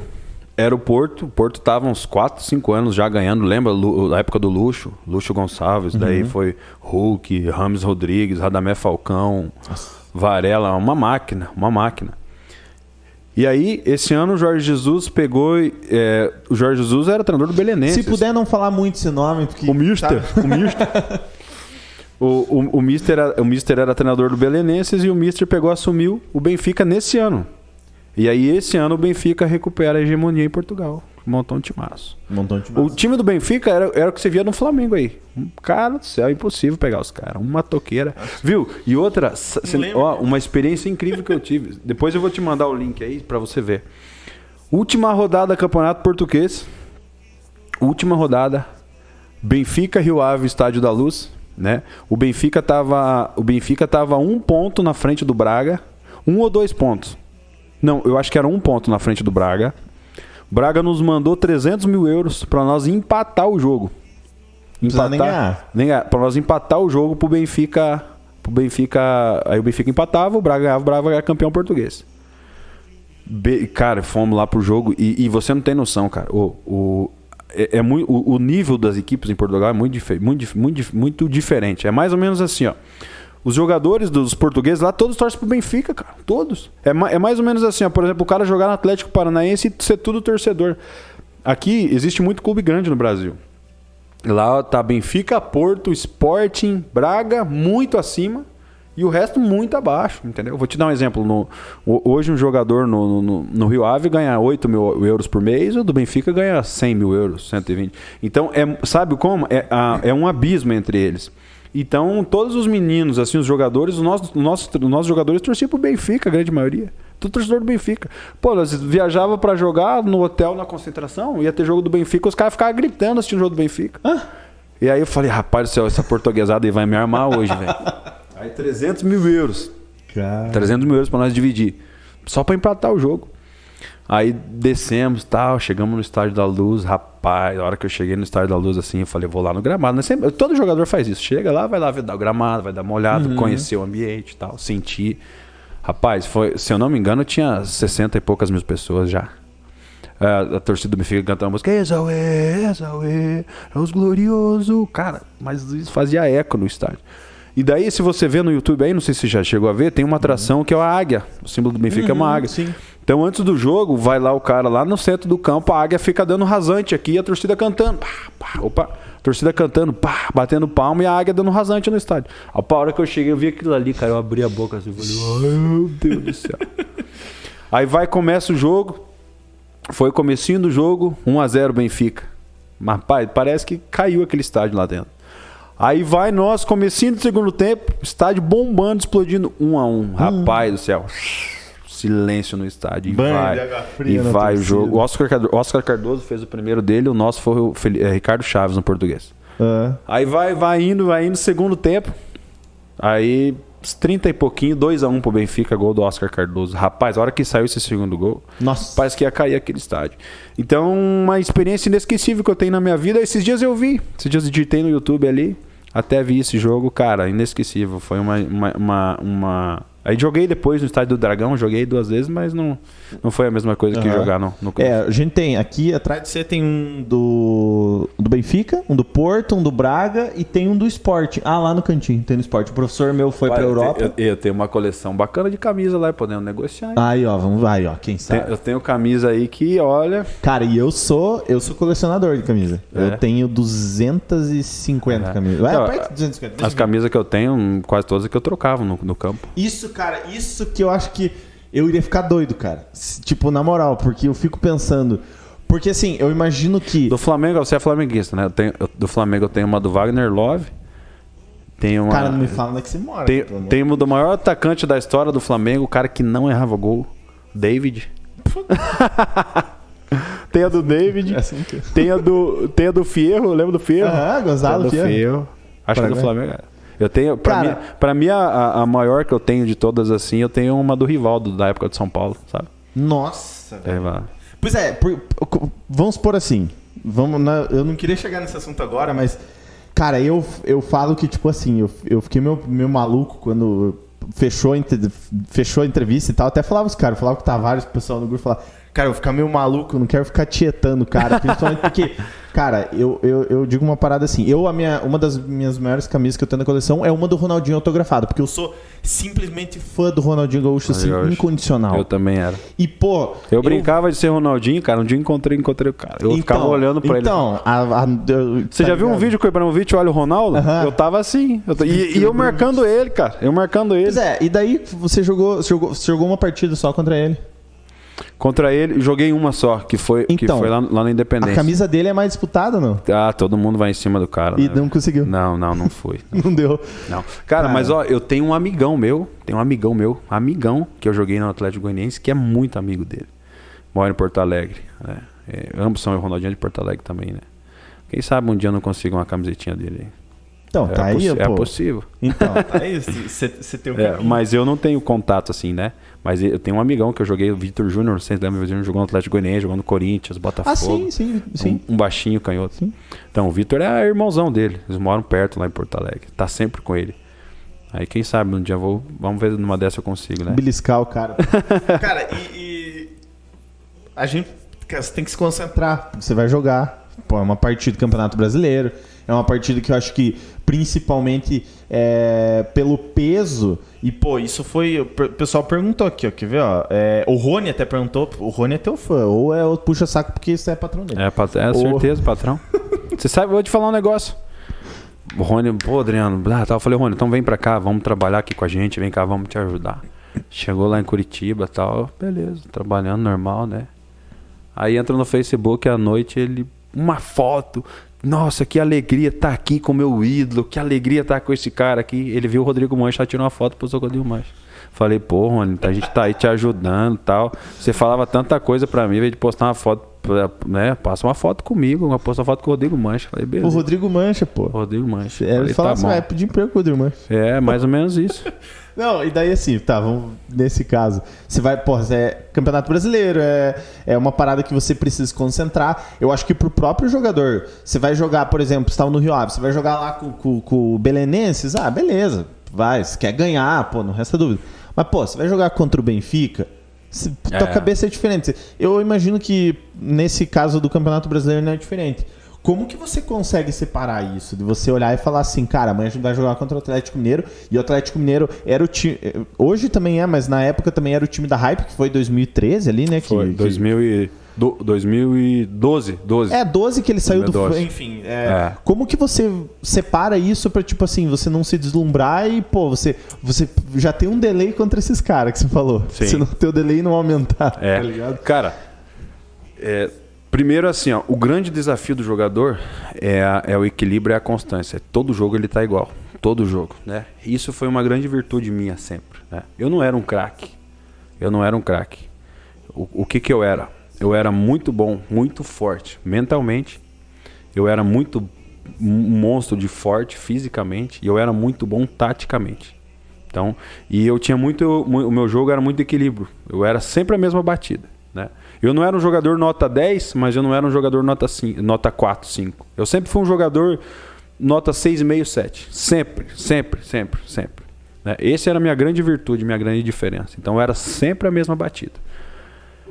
O que, que a gente sempre faz? A gente. É, o que, que me dava confiança para todos os jogos era o meu treino. Por isso que eu tinha que treinar cada vez mais, mais, mais, mais, mais. Eu tinha que estar tá bem, eu tinha que estar tá voando, né? E eu sabia minhas armas. É mais ou menos assim, ó. Pô, eu sei qual que, qual que é os meus poderes, vamos dizer assim. Então eu tenho que usar meus, meus poderes. E eu tenho que induzir o cara a ele cair no meu jogo. Era mais ou menos isso. Com todos. Cara, você vai jogar a Série A de brasileiro, Série A de português. Se você jogar com o CSA, é, o jogador do CSA é bom. Se você jogar contra o Flamengo, o jogador do Flamengo é bom também. Os caras, é, para chegar ali, meu irmão, ninguém cai de paraquedas, não. É, é, o nível é muito alto. Alguma coisa de boa, de excepcional o cara tem, né? Pode ter certeza, cara. Pode ter certeza. As pessoas muitas vezes vê jogo na TV, mas elas não têm noção do que elas falam, cara. Não tem, não tem como. Ninguém cai de paraquedas no alto nível, ninguém, né? Eu joguei, eu fiquei dos 15 anos da minha carreira, eu fiquei praticamente quase 10 anos em alto nível, em time grande. Né? Ninguém cai de paraquedas. O cara tem que ser bom mesmo, né? Falei agora aqui que eram as minhas virtudes. O que que acontece? Você pega o, o departamento científico, o departamento de estudo, analista de desempenho, todos os jogos, eles mandam, eles mandam um vídeo para você. Mandam um scout, um relatório completo de você. Adriano, hoje nós vamos enfrentar o Atlético Mineiro. O Atlético Mineiro faz isso, isso, isso, isso, isso. O jogador que joga em cima de você, ele puxa a bola de cada 10, ele puxa 8 para dentro, duas para fora. Cara, tem um mapamento completo. Aí você lê, você estuda, é uma estratégia. Você estuda. O então, o jogador de alto nível ele estuda muito, cara. Ele estuda muito. Por isso que tem muito jogador ex-jogador que vira treinador. Eu, eu fui um caso, cara, que, que eu, eu, eu, eu continuo estudando futebol, né? Eu estou numa função hoje, mas eu sou apaixonado por esse lado de estudar, né? Tanto que, que hoje lá na Life Academy, né, a gente é, acabou dispensando um profissional. Hoje eu estou treinando a equipe sub-18 até o fim da temporada, que tem mais três semanas. Né? Nós estamos na semifinal. Eu sou apaixonado por futebol, por estudar futebol, conceitos, táticos, entendeu? Então eu sempre tive essa leitura como jogador. Então eu sempre me preparava, eu sempre estava confiante e eu sempre recebia um mapa, um mapa geral do cara, o que, que esse cara vai fazer. Teve... Se obriga a estudar, né? Entendeu? Então você vai, você vai preparado fisicamente, mentalmente, né? espiritualmente você está bem, você está confiante. Aí você tem um mapeamento geral do que pode acontecer no jogo. Né? Você sabe que tem imprevisto, né? Depois eu vou contar no Ronaldinho que eu passei, que eu, que eu passei. Hum. E, então você, a gente sabe que tem imprevisto, entendeu? O então, não tem como estudar. Então, então você vai armado, você está entendendo? Você, não, claro. Você já, é uma estratégia, né?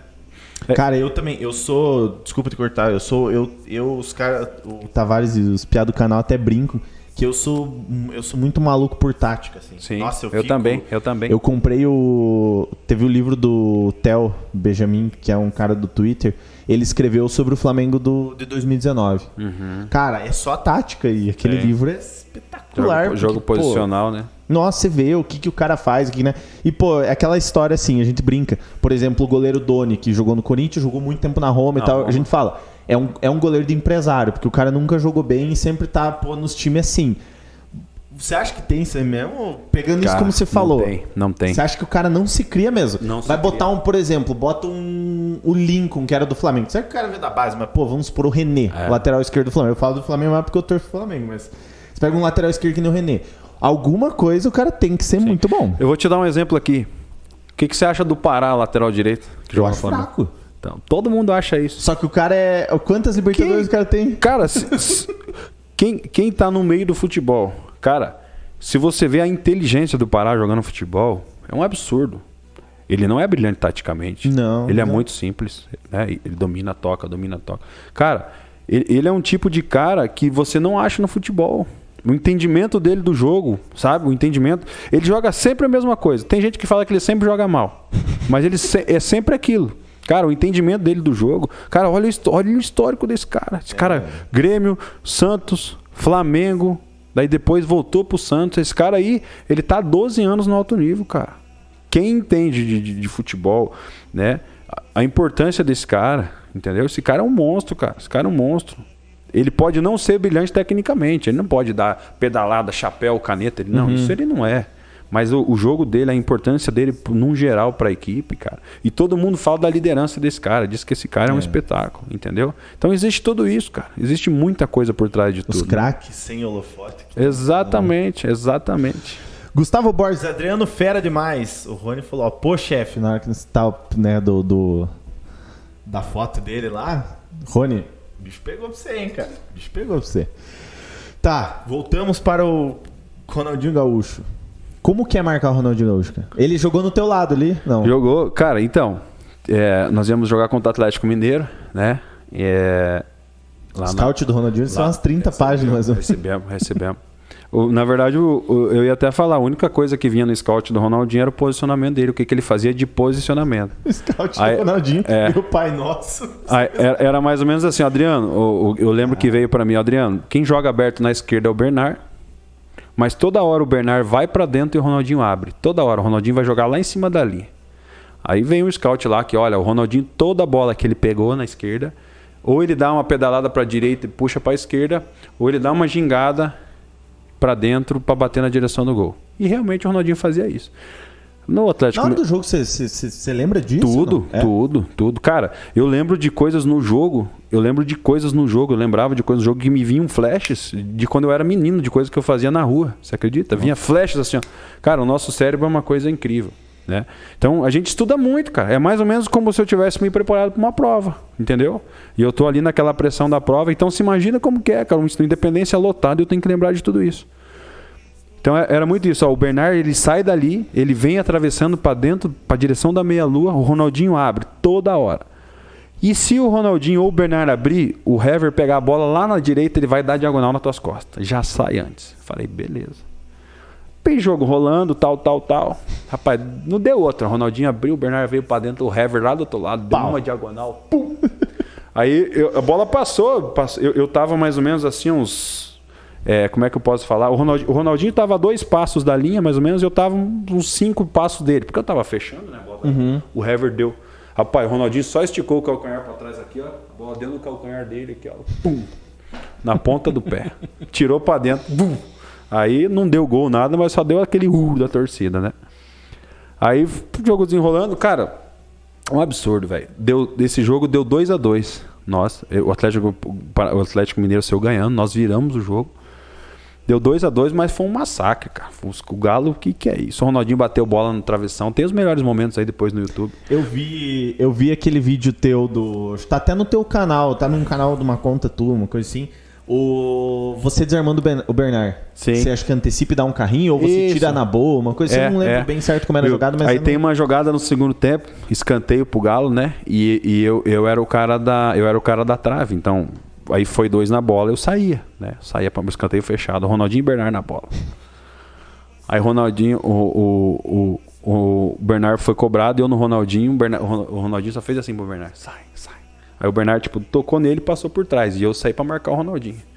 Aí, o, cara, eu lembrei na hora, eu falei aqui, ó, cara, Ronaldinho vai tirar pra dentro, vai dar aquela chapada fechada pra fazer o gol. Ele fazia isso direto. Ele pegou na esquerda assim, eu marcando ele, né? Ele tirou pro lado assim, eu- a hora que ele tirou pro lado, ele deu um elástico. Ele deu um elástico e eu fui pra lá. Aí eu peguei, virei, me joguei com os dois pés assim. Aí ele cruzou, deu nas minhas pernas. Cara, depois eu fiquei pensando, cara, ainda bem que ele, que ele cruzou, né? Que eu me joguei deu com as duas pernas. Rapaz, já pensou se ele tivesse cortado pra Se dentro? corta, eu, ia pa- eu ia passar uma vergonha, cara. Então, cara, ele é um tipo de cara, viu? um gênio, um gênio, um gênio. Cara, eu joguei contra ele já, já fisicamente ele já tava Sim, ele já tava lá, em fim lá carreira, né, embaixo. lá assim, né? Mas um absurdo, cara, eu penso. E malandro, cara, malandro, sabe? E eu rasgando o Bernardo, eu rasgando ele falava: "Ei, cai, cara, cai que ele vai dar". Falava pro Bernardo bem assim: "Cai, cai que ele vai dar". Pô, ele vem toda hora pra cima de você. Se joga no chão, faz uma gritaria que ele vai dar. Nós vamos na pressão em cima dele. E o Ronaldinho era assim. Ele jogava, jogava a hora que ele não podia, ele gritava, se espernava, era falta. Entendeu? Então, um cara maduro, malandro, um gênio, um gênio, um gênio. Inexplicável. E, e troca ideia na hora do jogo? Ah, e fica conversando, coisa de jogo assim, sabe? Né? Mas a gente tem muito respeito por ele, né, cara? Ele é um ídolo. Mas ele, por exemplo, quando ele deu esse elástico em você, tipo, se ele tivesse cortado ou coisa assim, ele não ia vir, tipo, fazer uma brincadeira? Não, ou... eu acho que ele ia cortar ia porque, porque tava 2x1 pra nós o jogo. Ele ia cortar pra dentro e ia de- bater na direção. Mas depois, tipo, ele não ia vir depois? Não, não, não. hum, Não, coisa ele assim? dá risada na hora, né? Ele é palhaço, né? Ele não, É? dá, ele não dá risada diretamente pra você. Mas você lembra como que era a ca- a- as câmeras pegavam toda hora ele dando risada, né? E fiquei por dentro ele fica zoando, o cara. Lembra que ele fez com o Rogério Senna, aquela jogada? Aham. Então era mais ou menos isso. Eu tô, tô, tô te zoando, tô te detonando, eh, zoando, brincando com você, mas não é, não é diretamente pra você. Ele é assim, muita confiança, muita personalidade, uma técnica absurda, absurda. Cara, o que ele fez nesse jogo, cara. Aí 2 a 2 cara, no finalzinho do jogo deu uma bola bem na risca da área, uma falta. Vixe. Ele vai bater no chão, não sobe, ele vai bater no chão. Ninguém subiu, ele bateu no travessão, a bola, a bola deu na travessão, assim, ó, pum, deu, na, deu no travessão, deu na linha e subiu, assim. O Márcio, nosso goleiro, pegou. Mas, cara, olha, a inteligência desse cara, o pensamento dele é um absurdo, um absurdo, um absurdo. E vamos botar na balança. Você jogou contra o Neymar também. E aí? É. Cara, Neymar é Embaçado também? essa mesma característica. Eu joguei, joguei- o Neymar, eu joguei contra o Neymar umas três vezes, cara. Cara, o Neymar, graças a Deus, o Neymar nunca teve naquele dia inspirado contra a gente, sabe? E nós Mas marcava ele caía mais. Ele caía no, na no esquerda, lado, aberto lá na minha, lá na minha. Nós sempre marcava ele em dois, sabe? Nós tínhamos uma estratégia que era uma dobra, né? Então, por exemplo, imagina que essa garrafa de água aqui, eu era esse cara aqui, eu tinha sempre uma sobra por dentro. Então nós ficava assim, ó. Então se ele vai por dentro, ele bate nesse cara. Então eu fazia sempre ele ir pro fundo. Mas é, mas ele é um gênio, impossível de marcar. Era uma estratégia nossa, mas assim, que nem eu falei, não era momentos inspirados dele. Mas, mas um gênio. Também, esse mesma coisa. Cara, uma agilidade absurda. Uma inteligência absurda, sabe? Sempre à frente, sempre à frente, sempre pensando dois, três segundos na frente. Nossa. Um gênio. Cara, mas só que vou te falar, o Ganso era excepcional também. Sério? nessa época. E o que, que você acha que rolou com ele? Cara, o Ganso foi joelho, provavelmente. Foi joelho? Foi joelho. Porque foi. é, Eu não lembro se foi os É, dois eu ou se foi um atrás isso. do outro. Uma eu coisa, também né? tive isso. O, o Ganso teve Ah, problema. mas é que o ganso, né? Você. É. você- O, o, o, ó, o Ganso teve problema de lesão de cartilagem no joelho, cara. Mas olha, uma, uma qualidade, um pensamento, tá louco. Ah, se você vê os iní o início de carreira do Ganso, era mais promissor com o Então, Neymar. eu falo isso, até falo com, com, com a rapaziada do canal. Quem me apresentou, me apresentou o, o- essa galera foi o- os Tavares, foi o Eduardo e o Leonardo. Cara, eu nunca esqueço, eles falaram assim, cara, tem um moleque jogando muita bola, é o Ganso. Então, Daí eu é. dei risada, falei, não, é o Pato. Não, Paulo Henrique Ganso do Santos. Exatamente. Eu lembro que o Neymar não foi me É, falar. e nós íamos jogar, nós íamos jogar, sabe o que, que o nosso treinador falava? Na época que eu joguei contra o, contra o Neymar e Ganso, era o René Simões, nosso treinador, né? Lembra aquele episódio da Vila Belmiro? Nós estamos criando um monstro. Eu tava lá. Sério? Eu tava lá. Só que foi meu primeiro jogo que eu fui relacionado para o Atlético Goianiense. Daí eu viajei junto, né? Uhum. Eu viajei junto, mas eu não joguei esse jogo, mas eu tava lá. Tava na Vila Belmiro. Cara, se você vê que o Neymar fez esse jogo, eu vi tudo, um absurdo, moleque demais, assim. É, sabe? o. Eu não sei se é o Daniel K, não sei se é o Crônica, ele perguntou naquela época pro Adriano quem era melhor, Neymar ou Ganso. O Ganso, do No início, no, No início, início. O, o Ganso era mais promissor, né? Mas aí é Mas óbvio. pe- você pegou os dois momentos do, do, do, do coisa ou realmente o Ganso era na época que você jogou as. É que o Ganso era o cara, o Ganso era o cara e o Neymar vinha na, na sombra, vamos dizer assim.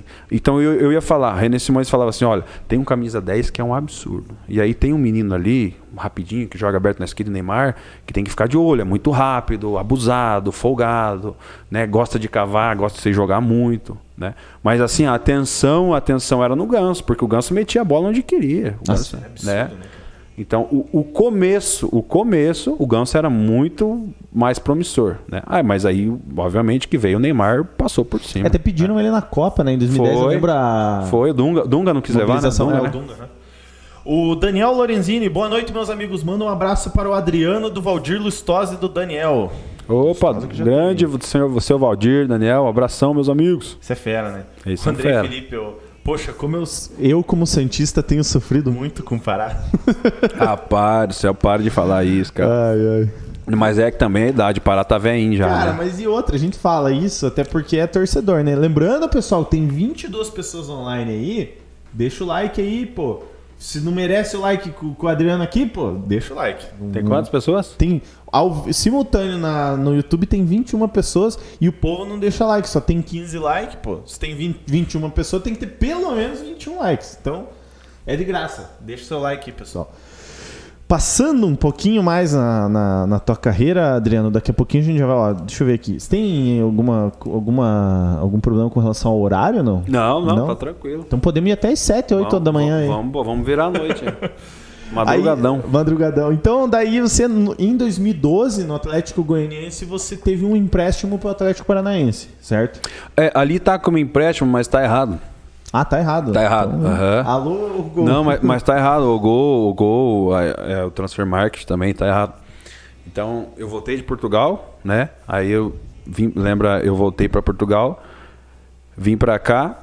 Aí o René Simões, o, o René Simões tinha falado bem assim antes de eu ir embora para Portugal. Não vai. Ele pegou no jeitinho dele, me pegou me apontando o dedo. Não vai para Portugal. Você ainda não tá preparado fica aqui mais uns anos, joga e vai para um clube grande. E, e, ele, porque ele queria me usar no Curitiba. Só que eu fui embora, decidi ir uhum. embora, pô, vou embora para Europa, realizar um sonho. Né? Eu não conseguia pensar que, ó, daqui uns anos eu posso ir. E realmente, se eu ficasse no Curitiba, eu, eu tava numa ascensão muito boa ali. Na época você ficou com medo de não ter uma segunda oportunidade para Europa, né? É, Sim. isso mesmo. E aí eu peguei e fui. Aí fiquei um ano lá, voltei para o Brasil. O René Simões, nesse momento, tinha, tinha assumido o Atlético Goianiense. O Atlético Goianiense estava eh, na Série A já do Brasileirão de 2010 e estava na zona de rebaixamento, lá embaixo. Aí os laterais direitos do Atlético Goianiense naquela época era Vitor Ferraz, que é um irmãozão meu hoje no futebol. E, e era o, o Márcio. O, Mar, o Márcio era um lateralzinho que eu, que, tinha, que, que eu tinha jogado com ele no Coritiba, né? E aí um empresário estava em Porto Alegre, o, René, o, o, o Atlético Goianiense jogava com o Inter. Aí meu empresário foi até o hotel do, do, do, do Atlético Goianiense em Porto Alegre e falou: Olha, o Adriano voltou de Portugal, está disponível. Ele, não, eu quero ele, na hora. Quero ele. Aí eu tava aqui em União da Vitória, né? Tava aqui em União da Vitória. Aí me ligaram, ó, o empresário me ligou, olha, eu consegui negócio para você, vai lá para Atlético Goianiense, tal, jogar Brasileirão. Aí cheguei lá, encontrei René Simões, a primeira coisa que ele falou, eu não falei para você, você não devia ter ido embora. Vou te dar uma segunda oportunidade. Depois e, eu vou fazer uma pergunta do. E aí cheguei no Atlético Goianiense, né? Era o Vitor Ferraz titular. E, e, aí mandaram o, o Márcio, que era outro lateralzinho, embora. Eu cheguei, né? Aí já cheguei como lateral, porque o René Simões tinha me testado antes de eu ir embora para Portugal de lateral. E ele falou para mim, para não ir embora nessa conversa que eu ia jogar. Só que eu decidi ir embora. Uhum. Aí cheguei e voltei para o Atlético Goianiense como lateral. E eu tinha aprendido muito, cara, conceito tático em Portugal, que os europeus eles são diferenciados na parte tática. Aí peguei, cheguei no Atlético Goianiense e o... Era, adivinha quem que era a concentração? Vitor Ferraz era o lateral de titular. Era eu e ele. Eu e ele na, na no quarto, na concentração. Cara, tanto que, nós, tanto que nós viramos um amigão, irmãozão. Hoje ele é meu irmãozão. E aí Vitor Ferraz passou umas duas, três rodadas. Vitor Ferraz mal, cara. Mal, mal. Perdemos pro Inter, culpa dele. Aí perdemos um jogo em São Paulo com o Dagoberto. Fez um gol nas costas dele, ele errou tempo de bola. Tá mal, a torcida pegando no pé. Só que o René é um cara muito correto, sabe? O René, ele, ele investe na, no ser humano, ele investe no cara. Ele não, não é assim, jogou mal, sai. Não. Ele, ele vai tentando o máximo desse cara. Até a hora que chegar e não, realmente não dá mais. Eu e o Vitor Ferraz no mesmo quarto Vitor Ferraz acorda mal. Íamos jogar no, no, no, no numa quinta-feira à noite, que foi minha estreia, contra o Atlético Mineiro no Serra Dourada. Aí o Vitor Ferraz amanhece mal, com uma virose e dor na garganta.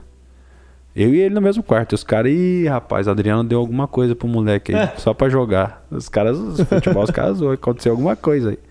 Aí o Vitor Ferraz não pôde jogar, eu joguei, cara, fui muito bem, cara. Foi, eu, eu joguei demais. No finalzinho do jogo, cara, tava um a um o jogo. Aí eu, o, o, o Marcos Rocha assim, deu um passe pro Serginho. O Serginho era um magrinho, jogava no Atlético Mineiro, cavou assim. Eu errei o tempo de bola, Diego Costa chegou nas minhas costas. Pum! 2 a 1 um pro Atlético Mineiro no finalzinho. Nossa, cara. Aí o René Simões falou, cara, tranquilo, errou. Tá dois meses aí sem jogar, né? Eu tava em Portugal, tá sem ritmo de jogo. Mas, cara, gostei demais. Vai continuar jogando. E aí o Vitor Ferraz ficou no banco, né? Eu segui titular, 2010. Aí foi indo ano a ano, ano a ano, é, jogo a jogo.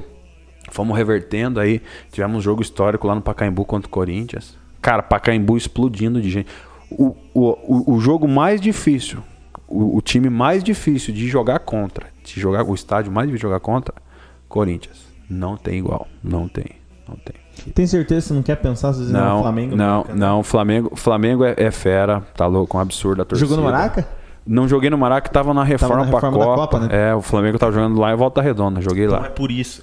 É, mas ó, o Flamengo. Não, absurda a torcida. Mas, cara, a do Corinthians você não tem noção. Não, já. Você é, é, escuta não, muita cara, gente falar isso. É 90 minutos gritando, cara. Acabou o jogo, aí ou é uma reação muito boa de ter ganhado, ou eles apelam. Mas é 90 minutos cantando. Fomos jogar no Pacaembu lotado, lotado. Um minuto de jogo, 1 a 0 Corinthians. Ah, aqui tem um bando de louco. E nós fomos indo, entrando no jogo. Aí foi lá 1 a 1 2 a 1 para nós, 3 a 1 para nós, a torcida do Corinthians gritando. Aqui tem um... Foi bem na época do bando de louco lá. Uhum. Torcida do Corinthians pulsando, Ah, o gritando, ano gritando. 2012 gritando. do Corinthians foi É. absurdo, né? 4x1 pra nós, torcida do Corinthians gritando, gritando, gritando, gritando. Aí foi indo, deu 4x2, 4x3. Acabou o jogo, a torcida, a torcida do Corinthians invadiu o Pacaembu, quebrou tudo, cara. Quebrou tudo. O jogo acabou, acho que era 6 horas, nós ficamos até 10 horas da noite lá pra sair de lá. Adilson Batista demitido. E aí fomos indo, fomos indo, vencendo jogo a jogo, jogo a jogo. Aí passou acho que umas 8 rodadas, o, Adilson Batista tava no São Paulo. Aí pegamos, pegamos o São Paulo. Atropelamos São Paulo, demitiram Adilson Batista. Aí depois o Adilson Batista foi pro Atlético Goianiense, foi ser nosso treinador e falou: Ó, vocês me derrubaram duas vezes, vamos ver se não me derruba agora. aí, aí foi indo, cara, esse ano de 2010, última rodada do Campeonato Brasileiro. Três já tinham caído. O, o, o primeiro ali da zona, o, né, que ainda não tava para definir era o Vitória. O Vitória, se não me engano, tava com 40 pontos e nós, Atlético Goianiense, com 41. Último jogo, nós e Vitória lá no Barradão, na Bahia. Então, se o Vitória ganhasse de nós, nós caímos, né? Nós podíamos empatar. Chegamos no, no estádio lá no Barradão, Ivete Sangalo, lá no meio do campo, a baianada, velho, tudo dançando. a Ivete Sangalo corria para um lado, corria para outro. Eu falei, rapaz do céu, um calor, um calor. O Vitória ganhava, nós, Atlético Goianiense, caímos, né? E se nós empatássemos, nós ficávamos. Aí o presidente lá na véspera do jogo ligou no vestiário lá, deu um prêmiozinho pra nós e falou assim: não cair é isso pra vocês. Rapaz, mas corremos, corremos, corremos. Deu 0 a 0 o jogo. Lotado o barradão. Lotado, lotado. 0 a 0 aí o Vitória caiu, nós, Atlético Goianiense, se livramos do rebaixamento. A hora que acabou o jogo, rapaz, aquela galera começou a invadir o campo pra quebrar tudo, todo mundo correndo pra dentro do vestiário. E, e aí a gente se livrou de 2010, né? A gente permaneceu na Série A. Ó, que massa, mas o, o, o curioso em si. Você jogou. Você ficou. Deixa eu confirmar aqui. Ver se eu tô certo. Você ficou no Atlético Goianiense, você jogou 2014, 2012, daí. Acho que empre- não sei se está emprestado, enfim, 2010 e 2011. 2010, 11 e 12, isso. Isso. E depois você, você chegou a voltar. 2012 teve também não? 2012 eu fiquei um tempo lá, depois vim pro Atlético Paranaense. E depois 2014 volta. Isso. Por pouco você não pegou o Ronaldo no Brasileirão, né? Cara, o Ronaldo não, o Ronaldo tava machucado. Mas nós foi- jogamos contra o Corinthians, que o Ronaldo tava lá. Mas isso que ano? 2010? Não. do- eu- foi 11 ou 12? 11 ou 12? Não, o 12 foi a Libertadores, né? Ele não, não ganhou a Libertadores. E- Porque eu não sei se o Ronaldo. eu Eu não- eu cara, falar- ó, eu, eu não lembro se foi 2011 ou 2012. Só que o Ronaldo no jogo contra nós, ele não jogou porque tava Tá machucado. É, é. Cara, tá louco, velho. É, o Esse- Ronaldo, é, o Ronaldo ficou até 2011, então. Então foi 2011. É. Que é, tá certo que daí, que daí ele não ele não jogou, ele não jogou 2012 porque por causa daquele episódio lá. É isso. Mas enfim. Em o- 2011 nós jogamos contra o Corinthians, se eu não me engano, lá em Brasília. Lá em Brasília. Que daí o Ronaldo não jogou. Não jogou. Mas, é, é o, o. Ele não pegou, isso é fato, né? Ele não pegou o ano de 2012 lá com, com o. Com o Corinthians, porque até ele falhou no projeto da Libertadores, que ele faz entrevista chorando e tal. É isso mesmo. O, o pessoal tá falando aqui, ó. O Thiago Camargo, grande Adriano, abração, meu amigo. Acho que é o Zóio isso aí. Valeu. Fala da- então, aí que você, acho que você vai saber quem que é por causa desse comentário dele. Fala da comemoração do gol do título do Campeonato Goiano. Ah, Ele deve conhecer. então, não. Cara, eu jogava, eu jogava, eu jogava, sempre joguei muito videogame, jogo até hoje, né? Gosto de jogar um FIFA. FIFA, boa. É. Isso aí. E aí tinha um FIFA, cara, na, na- da- eu não lembro se era na Copa de, de 2002. Não sei se você lembra que um jogador de Senegal, se não me engano, era Diouf. Uhum. Ele fez, acho que, eu não lembro, eu não lembro se é isso. Sei que ele fez um gol de algum jogo lá, não sei se era contra a França ou o quê. E ele fez uma dancinha. É, E aí passaram-se os anos, tudo, e eu jogava videogame, eu achava legal essa dancinha, né? Uhum. E aí foi, nós tínhamos uma, uma rivalidade terrível, tremenda com, com o Goiás. Tremenda, tremenda. E nós e Goiás. E aí, final do, eh, final do Campeonato Goiano, eu peguei. Eu peguei e fiz o gol. Foi o gol do título do bicampeonato goiano de 2011. E aí eu peguei e soltei essa dancinha. E daí a- o torcedor atleticano fez uma montagem, tem no YouTube, assim, do, do meu gol, da dancinha uhum. e com uma musiquinha no fundo. É legal. ai, ai, boa, boa. É, na hora que você falou do Corinthians, o Renan que já você sabe qual é o maior time do Brasil. Ele não falou, ele não falou que era o maior time do Brasil. Tá? Era o Dilf, sim, tinha cabelo amarelo, o Renan confirmou. Isso, isso mesmo. O Ronilson, o Miqueias está grudado no celular vendo o Adriano aqui no CT Jogo da vida. Miquel é um volante que tá lá no CT, rapaz, esse menino come, hein, cara. É? é ele, ó, é, então, é. aqui, ó, o Rony eu, falou. É, nós tamo, sabe que a gente tá decidindo lá? Ele, ele vai dormir, tomar banho, treinar normal lá, mas só que na hora da refeição a gente tá pensando em dar 50 reais cada refeição pra ele comer fora. Pra ele comer fora, é. boa, senão. É. Ó, o, o, o próprio Rony já falou, o Miquel disse que se o Adriano falar dele, ele vai diminuir o almoço. Mas... Pô, você tem que falar a noite inteira, cara. Rapaz, é, eu, eu, eu, tem vezes que eu chego e falo, ó, só pode comer 3 quilos hoje, tá bom? Cara do céu. Esse aí é aqueles que o cara ah, chega é. no rodízio. Co o famoso coxa oca. Vai tudo pra coxa comer. Edgar, grande Edgar. Boa noite, André e Adriano. Fala pro Adriano que jogou mais, eu ou ele? Ó. Qual o Edgar, o. É um loirinho? Será que é o Couve? Não, do, da Adams. O... Um gordinho, né? Uhum. Ei, gordinho. Ó, não, não, é preconceito, viu, gente? Mas é que ele é gordinho mesmo. Não, o Adriano. Não, o Edgar, o Edgar jogou mais, jogou mais. Sinuca. Não, esse é.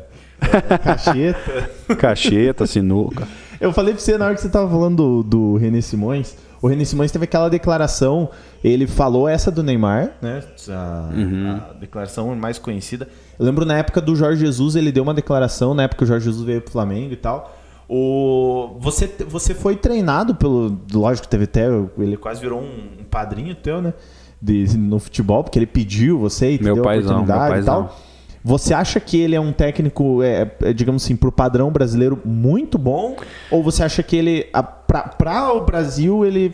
Cara, o René, o René Simões foi, foi, foi o maior que eu tive. Né? Não foi pelo fato dele ter me levado e ser um paizão que eu tenho no futebol, né? Eu tenho contato com ele até hoje, converso com ele direto aí no, no WhatsApp, tem Instagram, né? Troco sempre umas mensagens com ele aí. Cara sensacional, velho. Um dos caras mais inteligentes que eu conheci no mundo do futebol, né? Muito, muito sábio, né? E cara, aquela declaração que ele deu do Neymar, é, ele, ele deu essa declaração na entrevista, ele voltou pro vestiário, nós estávamos lá tomando banho. Ele foi, peraí, peraí, peraí, peraí. Vocês vão ver uma entrevista minha aí que eu acabei de falar lá. Acabei de falar algumas coisas sobre esse menino aí. Mas saiba que é pro bem dele. É pro futebol brasileiro voltar os olhos para ele, para ver se ele para. Cara, é, então a estratégia do René de falar aquilo, cara, não foi para detonar o Neymar. Foi para tentar dar um choque para que ele é, tivesse revendo as atitudes dele, entendeu? Nós sabíamos isso e o universo do futebol sabe a intenção do René. O que saiu na TV, na imprensa, foi ah, totalmente ao contrário. Parece que o né? Neymar, o René estava destruindo ele, certo? O René, o René, é psicólogo, o René é um gênio. Um cara, o, cara, o René estuda o dia inteiro. O René, você olha na mão dele, cada dia que você vê, ele está com um livro diferente na mão dele. Ele tem um, ele tem um, um, um estilo, um costume de vida dele, sabe o que, que ele faz? Ele anda com, ele anda com um bloquinho de uma agendinha desse tamanho aqui, no bolsinho aqui, ó, com uma canetinha. Cara, ele entra aqui nessa sala, ele vê algo aqui interessante, sabe o que, que ele faz? Ele anota. Hum. Ele anota, ele anota e depois disso vira livro, sabe? Ele falou que tudo vira para ele entendimento, conhecimento. Cara, um gênio. Ele é observador de tudo. Ele entra aqui, ele, ele vai. Alguma coisa ele ia anotar daqui, alguma coisa. Olha, ele vai anotar, pô, que bacana, né? As, as, o negócio dos clubes, as camisas, alguma coisa ele anotar. Ele anota na agendinha então, dele. Por isso que eu perguntei. Eu, eu perguntei porque eu já. É, não que eu sou fã do cara, mas eu, eu, ele é um treinador que me chama, me chamou Sim, muita atenção pelo, pelo típico, pelo tanto tempo que parece é. que ele estuda o futebol. Dá pra ver assim, que ele é dedicado pro é. futebol, é. assim, sabe? É. E eu lembro, na época a galera falou e ele foi massacrado na imprensa, na época que ele fez essa declaração do Neymar. Eu não esqueço que daí depois a galera falou assim: ah, o René Simões estava certo, ninguém deu bola para ele, ele estava certo. E realmente, tipo, porque foi mudado o lado. Sim, nós, o René, nós estávamos, ele fala assim: ó, nós estamos criando um monstro. O que esse moleque fez, o que esse menino fez hoje, não existe. Cara, só que, é, que se você vê isso que o, que o Neymar fez no jogo é um absurdo, cara. É que a câmera, a câmera rodava, seguia a bola. Né? Eu lembro que deu um pênalti lá. E o Dorival mandou o Marquinhos bateu, o Tuta bateu, não lembro. Cara, o Neymar foi lá na frente, o Neymar foi xingar o Dorival Júnior lá do lado. Ô, louco, cara. Se você vê o que o Neymar falou, o Neymar chutou tudo, chutou banco, jogou garrafa de água no chão. Então, é esse o showzinho dele. Aí lembra, e, ainda bem que eu não joguei esse jogo, hein? Ele pegava, ele parava na frente do Vitor Ferraz, começava a sambar, lembra? Lembra? Cara, isso aí não existe. Começava a zoar, brincar. E aí, e aí, por exemplo, ele, ele começou a xingar os nossos jogadores, tipo, falar besteira pros caras. E aí, o seu, você não consegue me marcar, seu, o seu, não vou falar o que é isso, né? Não consegue me marcar, olha aí, eu faço o que eu quero, eu deito, eu bagunço, vem aqui, vem aqui, ficava zoando. O jogo todo fazendo isso. Entendeu? Então, e isso a Globo não mostra, não mostrou. É a famosa frase. É, é, isso o Premier não mostrou, isso o Globo Esporte não mostrou. O, Es- o Esporte não mostrou ele xingando o Dorival, não mandou ele xingando o Edu, Edu, Edu Dracena, que era o Nossa. capitão. O Edu Dracena mandou ele dar a bola, cara, ele xingou o Edu Dracena de tudo, de tudo. E nós vimos ali tudo de perto, entendeu? Então, o René foi muito feliz naquilo. Para que todo mundo se. Era o maior talento do Brasil que estava ali. Era o segundo ano que ele já estava jogando. Era o maior talento que estava ali. Então o René Simões falou que se a gente não. eh, Era basicamente assim, cara, se o Neymar não mudar essa cabeça dele, nós estamos criando um monstro. Passaram-se os anos. Você acha que o, que o René Simões está errado ou não? Não. Um gênio, um Por gênio isso- jogando e, futebol. E você, acha, e você acha que teve alguma. Essa declaração dele teve alguma influência na carreira do Neymar, seja positiva ou negativa? Cara, teve muita influência sim. Teve muita influência sim, porque o futebol, o mundo do futebol, o, o futebol brasileiro começou a olhar né, pro Neymar e, e infelizmente não teve correção. Eu acho que foi um grande alerta que o René deu na vida dele, mas que ele não, simplesmente não quis, não quis ouvir. Eu acho que o Neymar entendeu do mesmo jeito que, que as outras pessoas entenderam. Cara, existe um futebol brasileiro antes do Neymar e existe um futebol brasileiro depois do Neymar. Depois do Neymar, tudo ficou precoce. Tudo ficou precoce. Hoje o, fute- com o Neymar com 17, 18 anos, né? O jogador já tem que estar pronto. Com 18, 19 anos tem que estar no profissional. Mudou demais. O jogador com 33 anos, 34, passou a ser velho. Entendeu? Então ficou muito precoce. É, Neymar, até hoje, é, nós temos jogo lá no nosso CT lá. Nós temos jogo lá. É, por exemplo, entrou, se a gente for ver lá, eu acredito que passa mais de 300 atletas lá no- no- nos jogos que está tendo um campeonato lá, né? Então vai diversas equipes lá. Toda a equipe praticamente chega um moleque com uma caixinha de som, aqui ó, entendeu? Moleque moicano, cabelo pintado, essas pedaladinhas, entendeu? Aí pega Neymar na noite, pega Neymar em iate, pega Neymar no sei. Cara, o Neymar influenciou uma, uma, uma, uma geração. E infelizmente pro lado ruim. Nós já temos uma geração né, é, emocional, agora emocionalmente falando, destruída, sensibilizada. Entendeu? Hoje tudo é motivo de homofobia, de bullying, não pode nada. Hoje não pode nada. Né? Uma geração totalmente sensível e que, infelizmente, uma geração no futebol que é totalmente influenciado pelo Neymar. O futebol brasileiro hoje, a molecada, todo mundo quer ser Neymar. E infelizmente esse lado que o René já alertou há muitos anos atrás, ele continua demonstrando e a molecada tá seguindo o mesmo caminho. A gente acha que não, mas influencia, cara. Eu, eu quem que era a minha, sabe quem que era a minha, a minha a minha influência quando eu era mais novo? Eu queria ser igual. Era Ronaldinho Gaúcho. O meu, eu pensava assim, cara, um dia eu lá no carnaval, lá no Rio de Janeiro, igual o Ronaldinho. Sabe? Era, era essas coisas assim, é coisa de menino. Se você pensar, você teve o, al- alguém que você se espelhou. Eu quero ser. o- o- Por exemplo, uns têm o super-herói, uns têm o Superman, o Batman, nas, nas suas fases, né? E eu, como gostava de futebol, pra mim a referência era esses caras. Eu achava o máximo quando eu via um cara num camarote de uma festa cheio de mulher, entendeu? Influência, influência. E infelizmente influência negativa. Eu, eu também fui o Ronaldinho. Eu confesso que. Queria fazer as coisas do Ronaldinho? não? Lo- Vixe. Cara, eu. E você vê nesse, nesse ponto que você falou, é mais pura verdade pelo simples fato de um cabelo. O cara É. mete um moicano, todo mundo faz. É. O cara descoloca. Aquele moicano pintado, lembra aquele, moicano pintado? cima. Mas- É, é. O Cristiano Ronaldo, quando lançou a faixinha, você não lembra, molecada? Então, eu, Cara, tam- eu, eu, é- eu também meti o cabelo do Cristiano Ronaldo faixa. Então. Só que mas- o Cristiano Ronaldo, Não, essa é. molecada, ninguém quer imitar ele, não. Ele é o maior exemplo. O cara não bebe O cara, refrigerante, o cara. cara, o cara não bebe, o cara se cuida, o cara é atleta, o cara é casado, tem uma família, o cara é equilibrado, profissional. Isso aí ninguém quer imitar, não. Agora o Neymar todo mundo quer imitar. Não é verdade? Neymar é um eterno adolescente. O Renan Exa- já falou exatamente. Extremamente talentoso, É. mas esquece de jogar bola às vezes. É. Cara, o Neymar hoje tá mais pra celebridade do que pra jogador Exato, de futebol. é, um- é um, um real é essa. artista, é um ator. O Neto uma vez falou isso. E, cara, é um, é, um, é um artista, é um ator que joga futebol. E é Ele- triste, né, cara? Demais, é um talento desperdiçado. Ele é um cara, cara, o único cara pra mim no futebol que poderia ter desbancado de verdade Messi, falando de qualidade Messi e Cristiano Ronaldo é ele. Mas é, o foco dele é.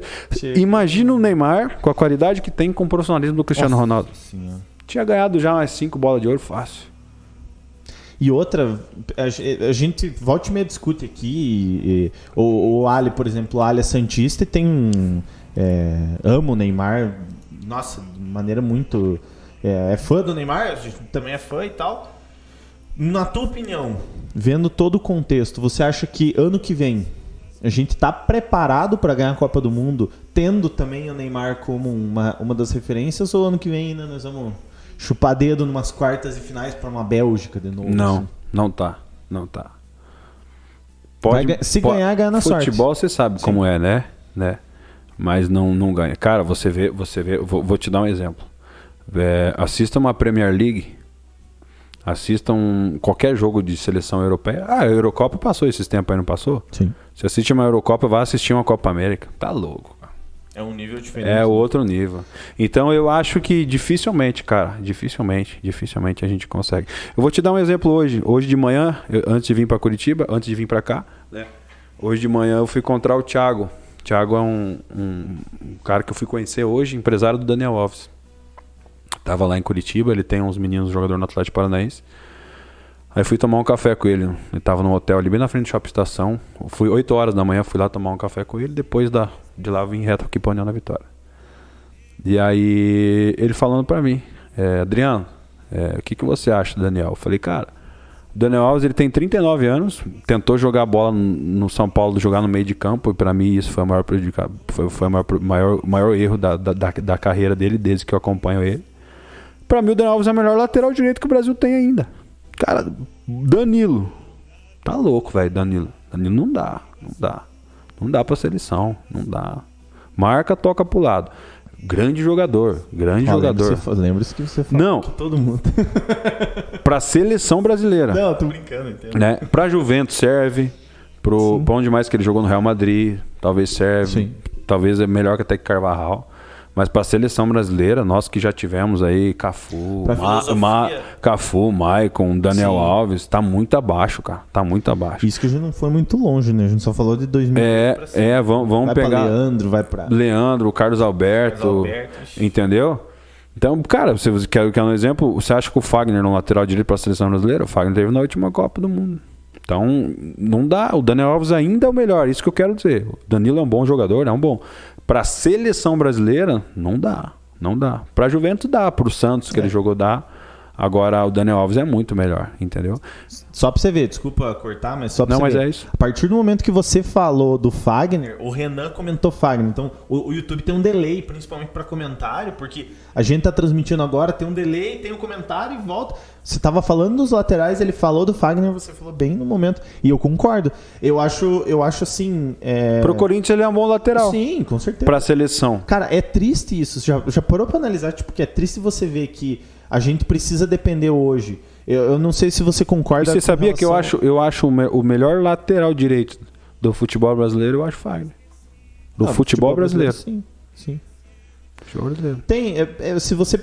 Exato, e, e, e é triste a gente se, se, se prender nisso, principalmente pelo simples fato de que, eu não sei se você concorda, mas hoje um dos, dos. Eu não digo o melhor, mas um dos melhores laterais esquerdos que eu acho é o Felipe Luiz. Não é porque eu sou flamenguista, Sim. mas a inteligência dele é sensacional. E, cara, a, a idade dos dois, cara. A gente já tinha que ter alguém. Pô, não, já tinha que estar de titular. É essa. Então, é exatamente. Eu não sei se isso é bom ou é ruim. Felipe Luiz, pra mim, momento, momento, né? Primeira vez que eu vejo o Guilherme Arana jogando, tendo uma carreira, um jogo bom. Jogou no Corinthians, mas pra mim hoje, hoje no futebol brasileiro é Felipe Luiz e Guilherme Arana, ou Guilherme Arana Exato. e Felipe Luiz. É os melhores, não tem jeito. né?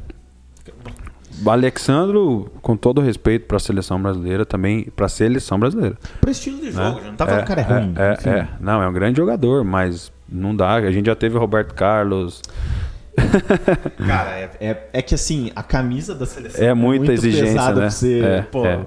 Qualquer, qualquer posição você vai achar alguém que você vai falar assim, pô, mas já teve o cara, tá ligado? Exatamente, Não, exatamente. Vamos ler um pouco do pessoal, a gente entrou nessa, nessa, nessa coisa aí, nessa, nesse papo que é legal, mas enfim. É... Uhum. Os caras estão falando do cara comendo lá, do, do, do, do Miqueias lá, que tava comendo. O. Uhum. Falando o... em comer, ó. Quem, o Renan Capricho. Quem, quem que é o patrocinador aqui? É Padaria Zanetti. Padaria pô. Zanetti, o melhor pão de queijo de Nona Vitória. Aí, ó, pai, conseguiu já pai. Qual jogador. O Renan perguntou qual jogador que você acha que você jogou contra que foi mais difícil de marcar. Lembrando que a concorrência que você, que, que você já pegou, você já pegou Neymar, Ronaldinho, Di Maria e você, e você só falou bem dos caras. Cara, um absurdo. Lembra do Yarley que jogou no Corinthians? Yarley. Um dos Inter, caras, Corinthians? Né? Inter, Corinthians. Um dos caras mais inteligentes que eu joguei contra. Teve um cara que eu passei vergonha no estádio até hoje. Só um que me humilhou, assim. Eu nunca. Eu, eu sempre me cuidei. Eu não, eu não falei, eu não posso passar vergonha. Pra passar vergonha, os caras depois estão me usando. O Oswaldo. Quando o Oswaldo saiu do Ceará, foi pro São Paulo. Eu de teimoso, cara quando meu joelho começou a dar pau, eu, eu meio pau, eu tenho até umas fotos na internet aí minha com o Oswaldo aí. Aí eu cheio de kinese tape no joelho, eu meio pau, meio, meio mancando. Aí nós em São Paulo, no Morumbi, o Oswaldo recém saiu do Ceará, mas voando, cara, voando, voando, voando. E aí foi pro São Paulo e esse jogo ele acabou comigo. Esse jogo foi a única vez que eu passei vergonha no estádio. É. E o René Simões era o coordenador técnico do São Paulo. Ele assistiu esse jogo, depois ele foi lá no vestiário me dar um abraço. Rapaz, você não sabia nem que eu enfiava a cara. Puta vida. É... Ô, Crone, ô André, pergunta se o Adriano não quer te dar umas aulas para aprender a não tomar caneta. Cara, olha o seguinte, eu, eu não sou um jogador muito bom, mas o cara, futebol sábado de manhã, 11 horas da manhã, eu acordei de ressaca, inclusive, não sei se eu não estava um pouco alcoolizado né, nesse futebol. Aí o cara fica se vangloriando que me deu caneta, mas... Rony mandou, vocês lembram do Gabriel Último jogo ele fez dois gols de falta, sete passes longos certos, quatro invertidos de bola certa. Baita zagueiro aqui na live. O cara viu, ó, e levou o cara pra lá. O cara tem. É, tá lá, o tá Rafael Nizer, fala da passagem no Atlético Paranaense. Um dia fui no, fui no Baiana hoje cortar o cabelo e encontrei esse fera aí. Estava no furacão, mas estava voltando de lesão. O Rafael, ex-goleiro do Iguaçu, Rafael Nizer. Ah, Baianinho, Baianinho Barbeiro.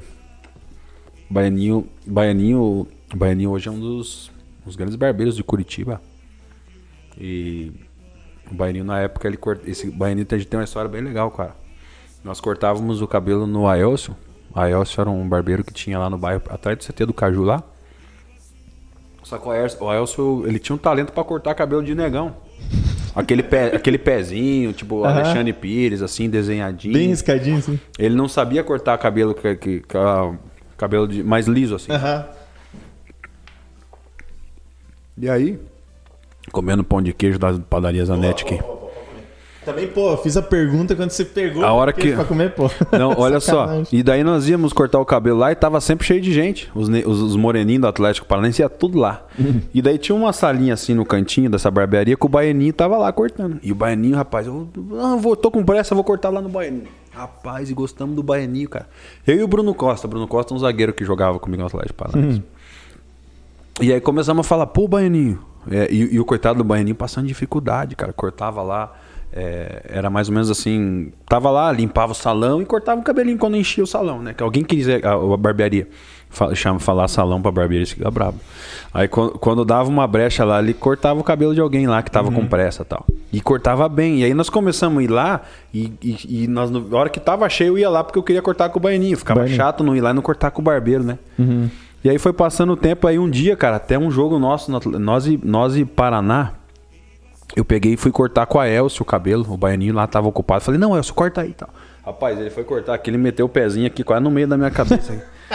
Aí, eu falei, não, não dá mais não. E aí nós começamos a botar pilha no baianinho. Baianinho, você corta bem, cara. Saia daí, você tá lá no fundinho, lá, abre uma barbearia. E o baianinho abriu uma barbearia e nós fomos ajudando, cara. Fomos ajudando. Aí o Bruno Costa ajudando, ajudando, ajudando. E ajudava de um jeito, ajudava do outro. E começamos a carregar a galera. Vamos lá no baianinho, vamos lá no baianinho. E pegou. Aí o Everton, o Everton goleiro, né? Uhum. Joguei com ele no Atlético Paranaense. O Everton começou a ir lá, depois o Everton cresceu, se tornou goleiro da seleção. Aí um dia o Everton chamou o Baianinho. Baianinho, vem aqui na seleção cortar meu cabelo. E o Baianinho cortou de um monte de gente, começou a postar. O Baianinho cresceu. Que massa. Hoje o Baianinho tem, acho que tem duas, duas unidades, ele tem duas. Nossa, E hoje cresceu na vida, sabe? então eu devo ter encontrado ele mesmo lá, eu não saía do Baianinho. Aí, sabe? ó. Então, é, achou o cara lá, pô. Era o point do cara. É, vamos ver quem aqui, ó. O. Uhum. O Renan. Agora que é técnico de futebol, acha que o Lucas Moura merece uma chance na seleção? No momento eu estou ajudando de técnico, né? Mas, é, tá fazendo mas, bico. mas eu mas quem sabe, né? Mas eu, mas eu me preparo para isso, eu gosto. É, é um negócio bom, né? O que, a única coisa ruim de ser treinador é esse desgaste, que é, é, é mil vezes pior do que você jogar futebol. Isso que eu não gosto, cara, sabe? Essa, esse desgaste, tudo isso que tem. Cara, mas eu acho sim, cara. Pô, o Gabriel Jesus, tanto de gente que tem aí, Firmino, né? Eu acho que o Lucas merece sim Tem uma oportunidade. David, é, como é que é o nome? É, David Neres lá da- aquele outro que tá lá, o que era do São Paulo, canhotinho, que tá na O seleção. Anthony? Anthony, então eu acho, joga muito. eu acho que poderia dar uma oportunidade pro Lucas também, né? Quem sabe, né? Eu, eu sempre gostei, enfim, mas também. E ele é titular no Tottenham ainda, não é? Sim, sim. Sai treinador e entra lá. ele- É, eu futebol inglês eu não gosto muito de comentar. Porque eu torço pro Arsenal, daí tá feia a situação. Eu gosto do Arsenal também, viu? Eu sou o Arsenal na Inglaterra. Eu sou, eu tenho. Aham. Eu sou o Arsenal na Inglaterra. É, é triste, pessoal, é triste, mas é a vida de torcedor do Arsenal. Época Vamos de pau Vi- agora. Época de Vieira, Thierry Henry, Gilberto Silva, Eu Bert, comecei a gostar nesse 2003 ali. Bergkamp, Pires, Leonberg, lembra? Pra quem viu isso, vê o Ca- Arsenal. Campbell, o goleiro era o Lehmann. Que timaço, cara. Galas, zagueiro. Cara, é, era uma... Clichy. É o único, inclusive o único inglês invicto, né? Campeão É. inglês invicto. Cara, tor- o Leonardo torce pro Liverpool. Daí é duro comentar isso aí. Agora o Liverpool tá melhor. Mas que Liverpool, será que não é modinha, não? Não, pior que ele é desde É? 2005. Ah, não, desde, então tá desde- bom. ele, ele faz tempo. É porque mas- o que apareceu do torcedor do Liverpool aí nos últimos anos aí. Ah, não, isso sim. não, e ainda mais que jogou, ainda mais que jogou contra o Flamengo, aí todo mundo torce pro Liverpool, né? e modéstia à parte, amassamos o Liverpool. O que, que você acha? Não, foi muito jogou, nossa, jogou demais. Os caras ficam bravos que eu falo, ah, jogou de igual pra igual. mas que, pô, cara, mas olha o jogo que deu. Aqueles contra-ataques, né? Aqueles contra-ataques, aquelas bolas longas lá arrebentou, né? Isso, Zaga- isso que complicou. Zaga do Flamengo lenta, os caras uma bala, né? Lenta assim, Felipe Luiz. O, E cansado, pô. É. O Flamengo meteu 60, 70 jogos. o Felipe Luiz não, o Felipe Luiz não tava, tava? Felipe Luiz. Não, o Felipe Luiz tá. Tava, né? Tá, tava, tava. O que era era o Rodrigo Caio e o Marinho, né? Mas, É. mas daí os caras. Daí cansa, né? E, e a lateral era a Rafinha de um lado, o Felipe Luiz do Aí o outro. Lincoln, foi o Lincoln que errou aquele Foi o né? Lincoln. Ah, Ai, ai.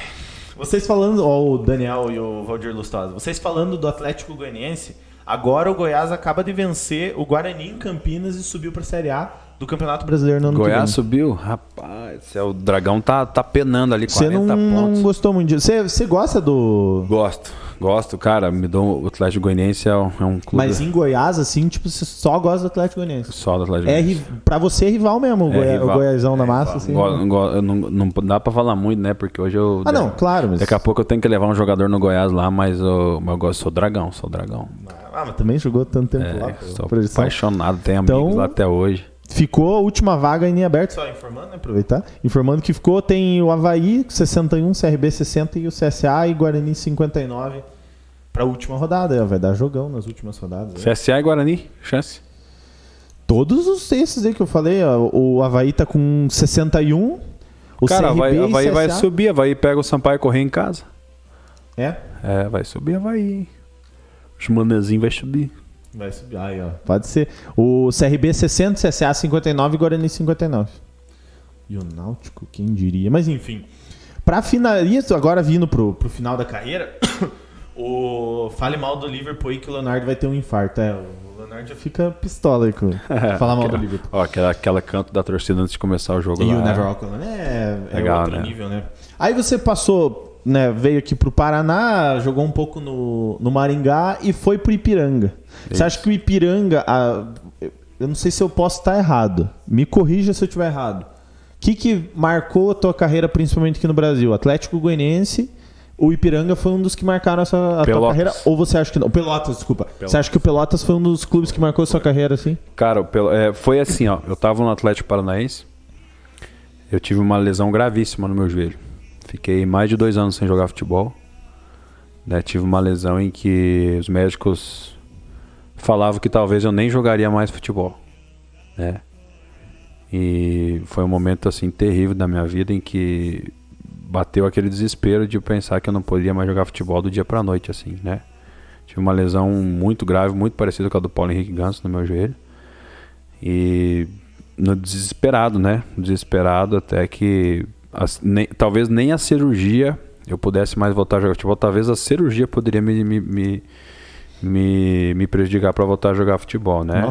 E, e, o fato de eu fazer essa cirurgia foi pela fé mesmo, né? Onde eu senti realmente assim muito forte no meu coração Deus falando comigo e, e decidi fazer essa cirurgia. Fiz essa cirurgia com o Rodrigo Lasmar, que é o médico da seleção brasileira lá em, lá em, lá em Belo Horizonte. E voltei a jogar futebol praticamente dois anos e meio depois, né? Então eu fiquei no Atlético Paranaense dois anos e meio sem jogar futebol. Fui pro Paraná Clube, tentando voltar a jogar futebol. Tive três lesões musculares. Nossa. Tive uma na panturrilha, que a minha panturrilha abriu 7 centímetros, cara. Eu fiquei quase, quase três meses para voltar a jogar futebol. Passou 2015, 2016, eu fui pro Maringá para voltar a jogar futebol.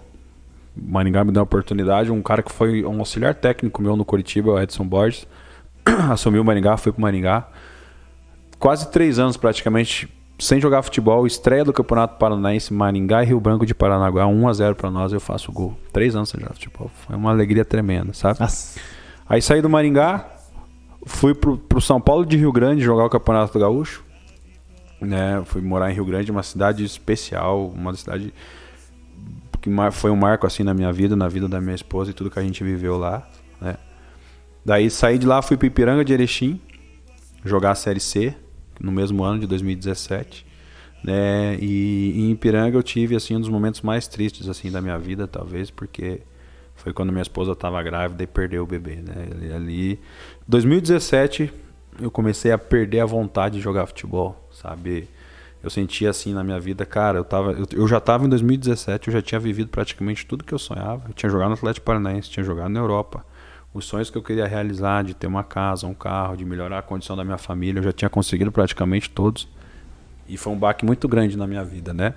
E aí mais uma vez, cara, foi somente Deus para me dar equilíbrio, para me dar forças e para continuar a caminhada, né? Aí joguei em 2017, eu pedi para sair antes do Ipiranga, né? Faltavam uns três meses lá para acabar, dois meses e meio. Eu cheguei, presidente. É, o nosso treinador, nós estávamos numa fase má, mal, jogando Série C. Aí o treinador um dia falou bem assim: Olha, eu sei que tem muita gente aqui que pode não estar tá contente. Quem não está contente aqui depois de uma derrota, pede para ir embora, vem conversar comigo e tal. E acabou, acabou esse treino. Fui lá no treinador falei: Professor, é, esse cara aí que também não está contente sou eu. Aconteceu isso, isso, isso. Expliquei aconteceu, eu quero ir embora. O treinador me agradeceu pela sinceridade.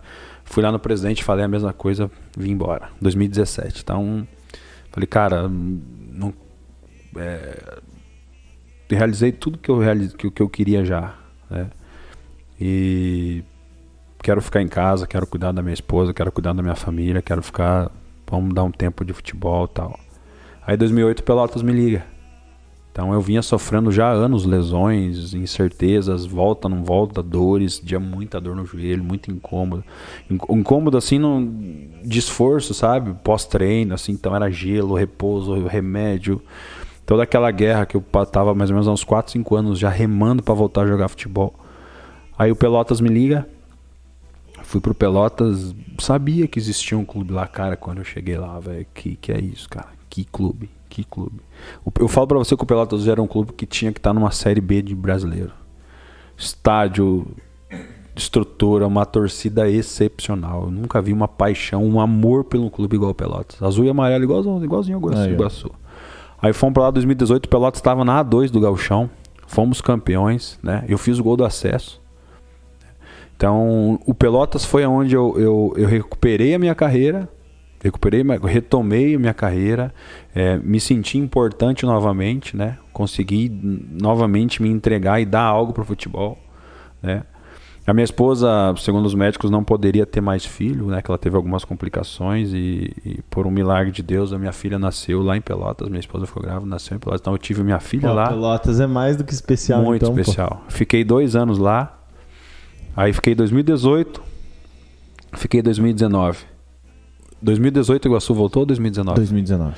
Então, lembra o meu primeiro sonho de criança? Era o único que eu não tinha realizado. Jogar no Iguaçu. Parece que fechou bem certinho, né? Certinho, parece que Deus preparou tudo, cara. 2019 eu venho pra Cabo Gauchão lá, venho pra cá, aí o pessoal me liga. E, e, eu tava no. Cara, eu tava aqui já de novo. Cara, clube me ligando, né? Eu já eu tive propostas aquele ano no meio do Gauchão pra sair o presidente. Eu, minha esposa tava grávida e eu conversei, entendi que não era para me sair. É, fiz um baita jogo contra o Internacional, joguei contra, joguei bastante o campeonato lá, o campeonato, o campeonato gaúcho, me, voltei, né, a torcida me tinha como referência, eu era respeitado, onde eu pisava todo mundo me conhecia, né, então, cara, um excepcional que a gente viveu lá, lá em Pelotas. Aí vim pra cá, acabou o Galchão 2019, eu falei, cara, eu é, passei 2019 lá uns momentos com o Gavilã, lembro do Gavilã, treinador, Cara, fez umas coisas lá, uns esquemas do futebol que me deixou. Eu era capitão da equipe. Cara, eu fiquei destruído. Falei, meu Deus, eu não suporto mais ver essas coisas no futebol. Falei, acho que eu vou parar de jogar. Aí vim pra cá 2019, foi onde eu vi o Gabriel Chepansky jogando. Sentei lá no cantinho, lá, lá bem quietinho na arquibancada do Iguaçuzão, lá uns, era, era um sabadão frio. Fiquei bem quietinho lá assistindo o jogo, cara, vi a torcida do Iguaçu assim. Eu lembro do Ronilson, eu usou todo mundo. Que hum. eu, o Ronilson, o Ronilson, o Ronilson, ele era roupeiro. Ele preparava a roupa, ele subia lá pro, pra arquibancada. Ele batia o tambor enquanto tava fazendo eco no, no, no antioco, ele balançava a bandeira. Aí a hora que parava o eco, ele batia de novo e continuava. Né? Cara, e, e, passou um filme na minha cabeça, vendo, vendo a molecada jogando, acho que era o Sub-17. Uhum, aquele campeonato. Cara do céu, eu comecei a pensar, pensar. Daí o Edinho Guerreiro. Edinho Guerreiro, Adriano, por que, que você não joga no Iguaçu? Eu falei, cara, não, não dá pra me jogar no Iguaçu, né, velho? É, pô, eu acabei de fazer um baita no campeonato aí e tal. Como é que eu vou vir jogar uma terceira divisão no estado e tal? Foi difícil, sabe como, né? Tipo, se você tá jogando aqui, você desce aqui, meu irmão, você fica aqui. Sim, sim. Aí peguei e fui lá. É, passou o tempo, falei, cara, eu vou ficar em casa mesmo, né? Eu devo voltar pro Pelotas ano que vem. O presidente disse que me ligava. Cara, eu vou jogar no Iguaçu. Vou jogar. Cara, eu falo para você, de tudo que eu realizei e sonhei com futebol, eu nunca imaginei que a minha maior alegria, minha maior realização, eu tenho uma foto aí depois. Eu acho que eu, eu, eu, é, foi eu entrar com a minha filha, no, a minha esposa não poderia ter filho, né? Depois nasceu a minha filha. O meu sonho de jogar no Iguaçu eu achei que não quer se realizar, porque quando eu segui minha carreira, o Iguaçu fechou. E aquele que era o meu primeiro sonho, eu realizei por último. Eu jogando com a camisa do Iguaçu, eu entrando no estádio com a filha no meu colo e toda a minha família assistindo. Foi o jogo mais difícil da minha carreira, velho. Foi o jogo mais difícil da minha vida. Foi mais difícil que enfrentar o Benfica no Estádio da Luz. Foi mais difícil que enfrentar o Corinthians no Pacaembu. Foi mais difícil que entrar, enfrentar o Flamengo. Foi mais difícil que jogar contra o Vitória, a última rodada valendo. Foi mais difícil que jogar a Copa Sul-Americana que eu joguei lá no Chile. Foi o jogo mais difícil da minha carreira mais difícil. Então, um caminhão de emoções, né? Um filme que passava na minha cabeça é que não sei se tem mais, cara. Antes de começar o jogo eu chorava demais, demais, demais, demais no campo, agradecendo a Deus por tudo que ele estava me proporcionando, sabe? É a chave de ouro, né, cara? Você é. fala que, tipo, parece que você fez tudo na tua carreira e culminou do Iguaçu é. voltar e você encerrar a tua carreira no... E aí ficou uma dor, ao mesmo tempo que foi uma realização muito grande, cara. E ficou uma dor, assim, um sentimento, entre aspas, assim, de raiva que o Andraus fez com a gente, Grecal, sabe? E, e eu falo para você que eu passei pedindo para Deus uma nova oportunidade. falei, Deus, dá uma nova oportunidade. Dá uma nova oportunidade. Aí no ano seguinte eu joguei no Veranópolis, clube muito bom organizado. Claro, o futebol no Rio Grande do Sul é outro nível, cara. Um clube muito bom organizado. E coincidiu do ano que vem, do ano que vem, do ano passado, eu voltar para Iguaçu para jogar a terceirona, né? Já com sinais claros assim que estava chegando o meu momento de parar e, e, futebol eu já queria ficar mais tempo com a minha esposa, eu já queria ficar mais tempo com a minha filha, já queria ficar mais tempo em casa. Então já estava realizando todos os sonhos praticamente. Eu não tinha mais sonho, não tinha mais sonho mesmo jogando futebol, não tinha mais, não tinha. Eu com 33 anos eu consegui realizar tudo que eu sempre sonhei. Então não é dinheiro que me movia, não é status, não é reconhecimento. Para mim não importava das pessoas estar tá falando assim, e eu ouvi muito aqui na cidade. Ah, aí, que jogador é esse? Ah, tava aí, agora tá jogando terceira divisão o negócio. Eu ouvi muito. Eu ouvi muita gente falando que eu sou ruim, que eu não merecia chegar onde eu cheguei, que passar por onde eu passei. Só que isso nunca foi meu combustível, sabe? O elogio nunca foi um combustível para minha vida e nem a crítica. Então, para mim nunca fez diferença, sabe? Né? Com o passar dos anos, a minha maior alegria era procurar em todas as minhas atitudes a minha vida agradar a Deus. Era, isso era a maior, minha maior alegria, minha maior preocupação, né? Aconteceu o que aconteceu ano passado. É, né? Realizei um sonho de jogar verdadeiramente pro Iguaçu. Fui campeão. Meu último jogo pelo Iguaçu foi campeão, né? E o Douglas, que era o nosso capitão, né? Eu cheguei depois. O Douglas, na pré-eleição, falou assim: o Malca falou bem assim, Adriano. O Douglas veio falar comigo. É, só, só algumas pessoas sabiam que eu ia parar de jogar. O, Douglas, o Adriano o Douglas veio falar comigo: se nós for campeão hoje, você levanta a taça. Falei, beleza. Cara, falei, fui pro jogo mordendo a língua. Aí fomos lá em Verê, tudo que aconteceu. E se sabia que era para eu bater o pênalti? Sério? O Malca falou: se der pênalti, você bate. Eu falei, tá bom. Aí, se você vê o pênalti, eu fui pra bola. Daí o baixinho lá, o Vinícius, né? O Vinícius falou: Adriano, deixa eu bater, tô muito confiante, eu vou fazer o gol. E eu sempre, fui, eu sempre respeitei, sempre respeitei e, e, entendi os jogadores. Eu falei, cara, vai lá, bate lá, faz lá pra nós ser campeão. Quem vai fazer o gol, se sou eu, se é você ou quem for, não importa nada. Bate é o lá. grupo, né? É, aí ele foi lá, bateu, a gente foi campeão. E a minha última imagem como, como, como jogador de futebol tá aqui, ó aqui na tela, levantando a taça, realizando o sonho de criança, sendo campeão pelo Iguaçu. Pum, ponto final. Cara, que massa, fica arrepiar, velho. Que massa, cara, que massa. É, é pra você ver assim que a história, a, a, tua história foi, foi, foi, foi e fechou. Você começou aqui, é. você viu aquilo, aquele Iguaçu, você de Gandula e você fechou com o título. Fechou. E, e pode ter certeza, é, tá marcado principalmente na história do Iguaçu, porque é, é um dos poucos títulos do Iguaçu, né? Então, sim, pô, sim. tá mais do que marcado. É. Agora eu te digo uma coisa, cara. É, eu, eu, sou muito sou muito temente a Deus, né? Muito temente a Jesus Cristo. É, você acha que alguém, um humano, alguma outra pessoa conseguiria organizar bem certinho tudo isso? Não tem jeito, é coisa de Deus, cara. É um, foi um presente de Deus na minha vida que nem eu imaginava. Uhum.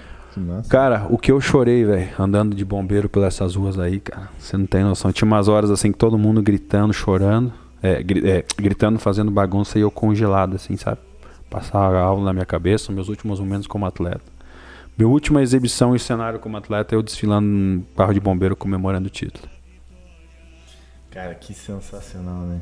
E como que é o sentimento depois que você é, vira a chave? Porque é um momento, você está com a chave virada falando assim, não, eu sou um atleta profissional, vou continuar jogando, ano que vem, se não der, eu vou buscar clube, vou... Pá, pá, pá. Quando, como que... Você já falou que realmente foi o, o, o desejo de você ficar perto da, da tua família, dos teus filhos, esposa e tal.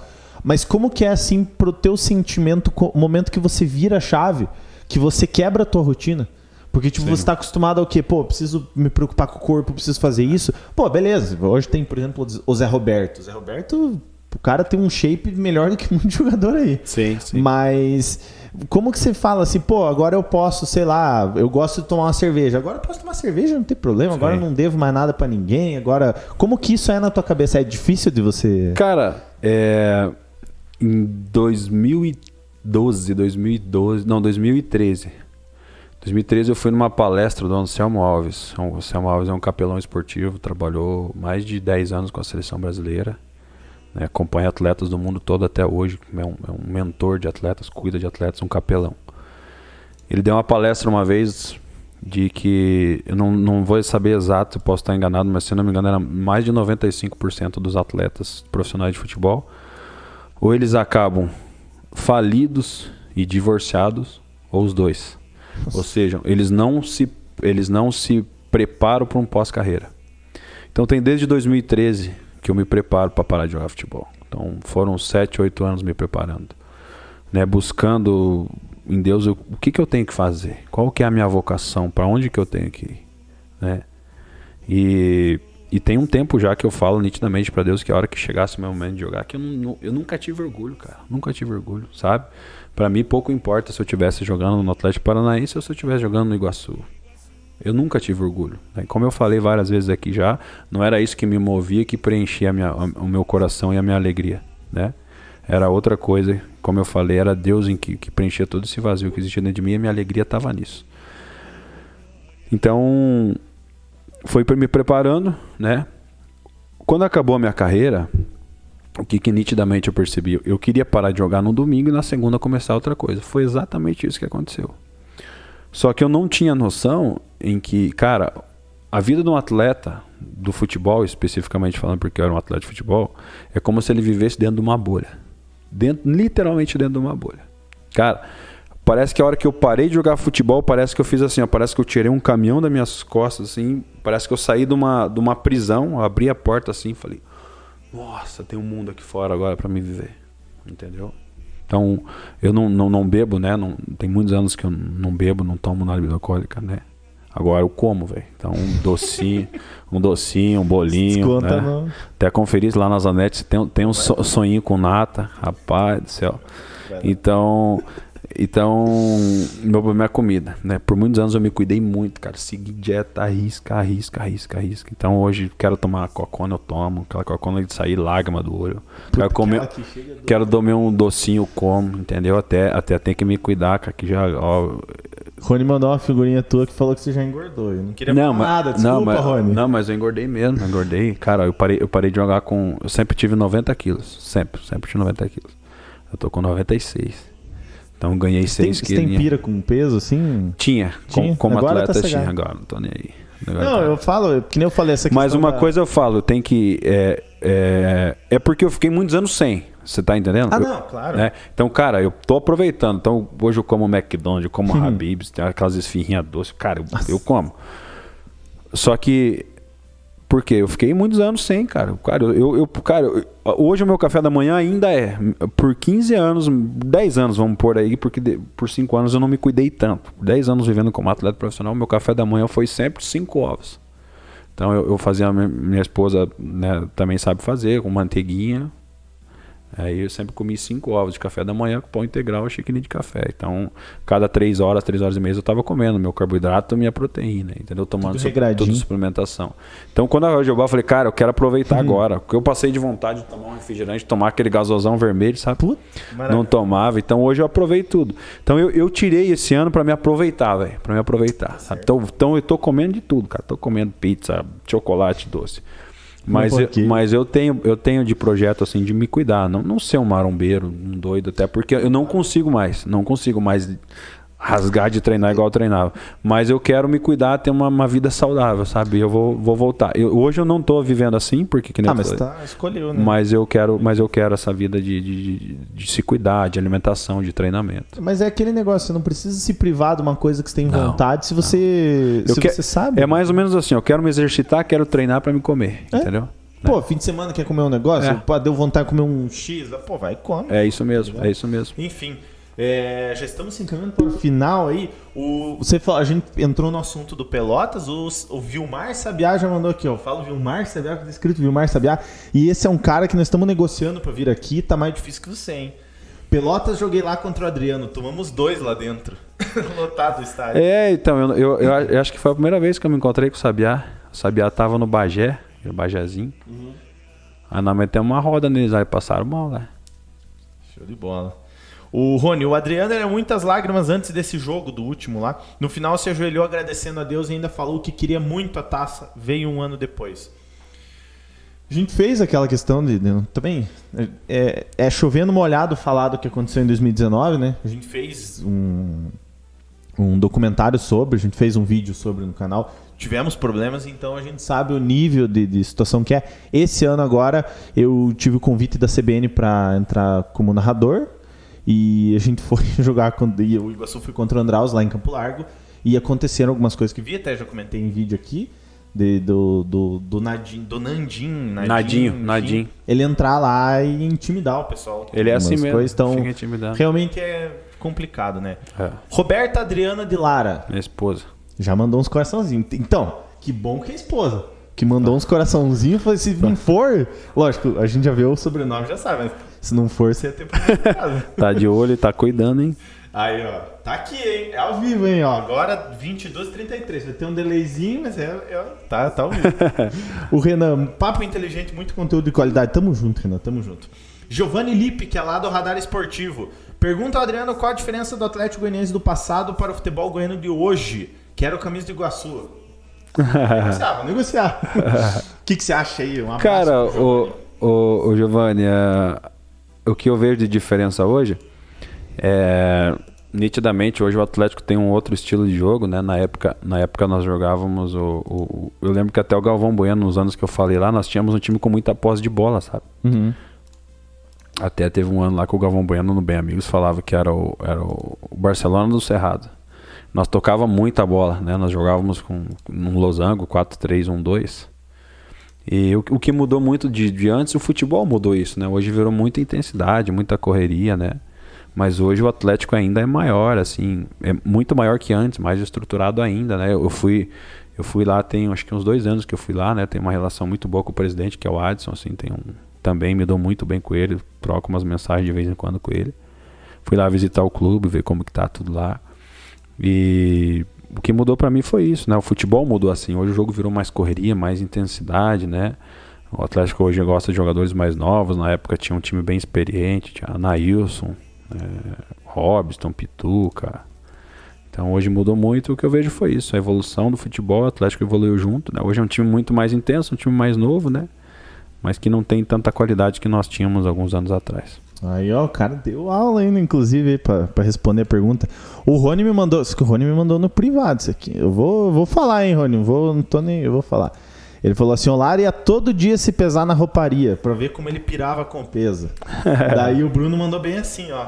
O Lara, o Rony, que é rei da balança, quer falar alguma coisa. não, então, o Rony tem uma história meio estranha aí, mas não sei se vale a pena falar. Né? Do Rony? É, então, claro que vale. O, o, tá o, o, Ronilson levou a balança para o Ronilson levou a balança pro, pra rouparia. E aí todo dia tinha que se pesar na frente dele lá. E? É. Mas e. Mas pesar igual o UFC? É, igual o UFC. Igual UFC? Igual UFC. Pra bater o peso. Igual UFC. Às vezes tava meio é. pra frente e sentia que. Uh -huh. Mas ele segurava a tua linha? não, não, não era pelado. Não. o, ou Sabiá, Rony está falando que o Adriano está gordinho. Por? Porque quer pesar o Adriano, ele gosta de ver o Adriano se pesando. Sabiá, vá carpir um quintal. Ei, Bruno, trocar a falda do Breno. Olha lá. O, mas o Ronilson tá gordinho também, cara. O Ronilson tá. Ei. O Rony que chamava o Lara pra pesar. Pesar pelado, segundo o Sabiá. aí eu já não sei. Aí não, vocês. Não, isso não, não, não era. Vocês que. Aí, aí é jogador falando de jogador. Sabiá, quero você aqui, hein? Não, não pare, de, pare de, de, dar chapéu em nós, pô. Quero você aqui. Vamos ver, vamos ver umas fotos aí. Eu confesso para você, eu não sei se o Tavares me passou, mas essa foto tua com. Eu não sei se. Você não vai ficar bravo. Pão de queijo tá bom, hein? Tá bom? Tá bom. Então capricho, porque agora você não é mais jogador. lá, vamos ver umas. É aqui? É. Aí você vai falando, o, o pessoal de casa tá, tá vendo lá na. São Paulo de Rio Grande? Exato. Se você tiver algum comentário melhor para fazer, quiser fazer algum comentário sobre tecer algum comentário, pode ficar à vontade, mas a princípio só situando, ver o que, uhum. que é. Uhum. Alguns momentos, peguei alguns momentos aí, nós reunimos, eu, o Tavares, reunimos alguns momentos da tua carreira para Uma cidade muito especial que eu morei aí, vivemos, eu e minha esposa, a gente viveu umas experiências muito bacanas aí. Rio Grande, Rio Grande do Sul. Show de bola. Praia do Cassino. Rio Ave de Portugal. Aí, ó. Cabeludão. Aí, cabeludão. Um era, era influ... esse é, é, deixa eu conferir aqui era o ano de 2010. Tinha alguma certa influência com o Diego Ribas, assim não? Não, isso aí era o Felipe Dilon.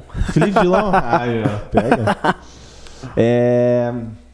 A próxima, quando você falou, na hora que você falou a questão da apresentação, ah, tá olha aí, a apresentação olha aí. a do menino no Cara, aquela camisa que eu tava verde ali, toda suada. Olha meu cabelo como é que tava, todo suado. ai, ai. Deixa eu só. A mulher tá sem Wi-Fi em casa, deixa eu só tentar ajudar ela aqui. A próxima um sonho realizado, Clube Atlético Paranaense. Uhum. Show de bola. Essa aqui. Veranópolis 2020. Veranópolis, ó. Não, é 2020. Oh, tá. 2020? Aham, Atlético Goianiense. Gol contra, contra o Inter. Internacional? Uhum. Aí, ó, viu? Essa eu, eu, deixei, eu quebrei a coluna do Fred que tá no Manchester hoje e fiz o gol. Meu, chupa. Tem o vídeo aí, ó. Aí, ó. Pelotas. Cara, eu quando fui ver o teu perfil no gol lá, tinha um gol lá de no Rio Ave, mas o vídeo estava indisponível. É, eu fiz um, um gol. Um de pênalti, não. De falta? Falta. Uhum. Aí você, eu não sei se tá aparecendo, tá aparecendo o mouse. Deixa eu localizar você. Tá? Ali embaixo, o de baixo aqui, ó. isso aí. Esse, aqui, ó. Esse aí sou eu. Sentadão, bem sossegado. Uhum. Vamos ver a próxima. Cadê? Opa. Gol do acesso aí. Meteu o gol de acesso, categoria. Atlético Goianiense. Provavelmente você é chegado ou não? Oi? É a chegada. É chegada no a Atlético chegada. Goianiense? Aham, foi a primeira foto aí. Paraná Clube. Paraná Clube. Eu tô falando os que eu sei, tá? Não- Mas é isso mesmo. Maringá. Esse é Maringá, né? Uhum. Campeão pelo. Ô, tô vendo que você não tá fazendo muito esforço. É igual a do- da terceirona, que é levinha, não? Era mais ou menos aqui. Mais ou menos levinha. É. Só plástico. Agora vem uma das fotos. Aí, ó, pessoal, aí, ó. Que inclusive foi citado aí, ó. Aí, ó. O bruxo. Esse é fera, hein? E Quem- pode ver, ó. Quem que tá com a cara sofrida na foto? Eu não sei quem que tá fazendo uma careta aí. Então, mas aí que tá. Quem tá sofrendo mais é o que tá complicando mais o troço. E aí já o finalzinho, Gostosão. negóciozão aí, o, o título Uhum. da terceira. Levantando a taça. Eu acho que eu não vou testar a foto, hein? Vamos ver. Aí foi, na, aí foi na minha estreia aí. Foi o jogo mais difícil da minha carreira aí. Aí, ó. Lotado. Aí foi a, a E última. por último, é uma foto que tá inclusive na- nas tuas redes sociais. É uma compilação. Aí tem o Felipe do Vasco lá em cima. Se quiser ir citando o que, que tá da, da esquerda pra direita, É, eu vou sinalizando aqui. Na segunda no Coritiba ali, ó, é, contra o Fluminense, foi minha estreia. certo, tá? Camisa do. Essa aí no Atlético Paranaense foi minha estreia, foi esse jogo que nós ganhamos do Operário de 6 a 0 na minha estreia no Paranaense. Essa, não precisa- essa e essa acho que não precisa nem Essa falar nada. foi contra o Neymar, né, correndo atrás dele. E aí, esse bracinho aí do menino, hein? Maldoso, né? Aí, Paraná, que a gente Paraná viu. Clube, ali embaixo de Maria, né? Benfica. E aqui um comemorando um gol do Faltou, Pelotas. faltou um Iguaçuzão aí, né, seu Adriano? Eu acho que foi antes da passagem do Iguaçu. Eu acho que da foi, né? Mas enfim. E tem umas outras aqui, só que nós vamos ter que ver no outro computador, porque o Rony me mandou aqui. Daí eu não tenho como passar pra essa para esse computador, nós vamos ter que ver nessa tela aqui. Que eu vou, deixa eu só abrir ela aqui. O Rony, aí se tiver algum pepino, aí você reclama com o Rony. Ah, pera aí que não funcionou o troço, pera aí. Vamos, gente, é ao vivo, tem que ter tem que ter tem que ter calma. Agora, agora por que, que eu cliquei e funcionou? Não sei, mas funcionou. Enfim. Essa primeira aí. Tem alguma explicação essa. Essa. Ah, não. isso, aí, isso aí foi quando a gente jogou, contra, se eu não me engano, contra aquela molecada folgada, cara, do, do Verê. Do Verê? Que nós metemos neles aí. Cara, e eu falo, falar pra você, a gente foi lá pra Verê pra esse ano agora, 2021. Diretoriazinha deles também. Não, não, tá louco. Enfim. É, teve um jogo lá, aí ó, Então, pizzaria. aí, tá. Conta a história, depois eu vou falar o que Não, teve um jogo aqui, aqui o. o- né, é um, um menino bem assim, pra mim, um menino do Verê, um menino de 18 anos. Uma hora teve um escanteio na área. Daí o menino xingando, o menino do Verê, um moreno lá xingando, falando um monte de coisa. Eu falei, ô menino, calma, cara, calma, calma. Nossa, que bravo. isso? Ele bem assim pra mim, ah, fica quieto aí, rapaz, você jogou aonde? O menino falou pra mim. Aí eu falei pra ele, eu falei, velho do céu, eu falei, cara, você nem sabe se você vai ser jogador de futebol ainda, menino, você tem 18 anos. Aí eu falei bem, aí eu falei bem assim pra ele, pega, chega depois ali ó, em casa, digita o meu nome no Google ali, tá bom? Bota lá. Aí no segundo, no segundo jogo, daí eu falei com o treinador deles, eu conheci o treinador deles. Mesmo. Aí no, depois no segundo jogo lá o menino me olhava e fazia bem assim, É, baixava a cabeça. Ele- Então, você sabe o que ele fez em casa, né? Pesquisou, com certeza. Google, Adriano Molecada empolgada. É complicado, né, cara? É. tem aquela história do Mika lá, do, do, do jogo contra o Porto, que o cara olhou pro Mika e perguntou quando jogou onde pro Mika. daí, pô, daí tá, Aí- tá demais, né? Tá de brincadeira. Aqui, o Rony falou bem assim, ó. Aqui não mostra, mas já era a oitava fatia. Na oito, eu comi umas 30 aí, mais ou menos. aí já era o ex-jogador em ação aí. Foi depois do título aí. né? Ah, então aí, pô, É. aí tá liberado. Tomando ref- refrigerantezinho e comendo Então uma fechou. pizza. Não queria nem desgrudar. Não, não. Não, falei, essa aí nós vamos levar pra casa. Isso aqui do Cornilson veio dormindo com ela, olha lá, olha lá. Olha lá. Eu acho que... Não, foi o Bruno que Quem tirou queria mais, se era o Rony ou vocês? Não, a- ele grudou taça? na taça. Aí se ele mandou, vê se ele botou algum, alguma legenda. Ele falou, ó, do- da taça lá, ele mandou bem assim, ó. Nem na hora de comer largava o celular, falando com a filha e a esposa. Aqui, aqui ele não botou nenhuma, nenhuma legenda. Aí em cima dos bombeiros do Esse caminhão. bombeiro, é. E por último, essa aí já foi? É a última, não? Ah, não, tem mais essa aí. Essa aí também eu já mostrei, Rony. Você, Já. mandou, você mandou repetida, Rony. Nem sei se foi o Rony que mandou, acho que já tava no, No... Não peguei, não achei aquela foto, realmente não achei aquela foto tua da, da que você falou que, que tem você entrando. Provavelmente deve ter no, no site do Iguaçu, coisa assim, mas enfim. Ah, eu, Com a- é, com a eu- filha. É, eu tenho, depois eu te mando, tenho no meu Então, telefone aí, ela. aí. Mas enfim. É, vamos ver se tem mais algum comentário pra finalizar, porque já deu duas horas e meia, pessoal. O- o- o- já estouramos Deixa eu- a. Quando você vai falando aí, pesquisando aí, eu vou ver se eu acho. O... o Sabiá mandou uma carinha assim, eu não sei se foi o meu comentário ou não. Eu diminui 2 quilos, segundo o Rony. Foi 2 a 0 pra nós. Ah, o do, do que você com a mão na. Você tá com a mão na, na cara lá, ele.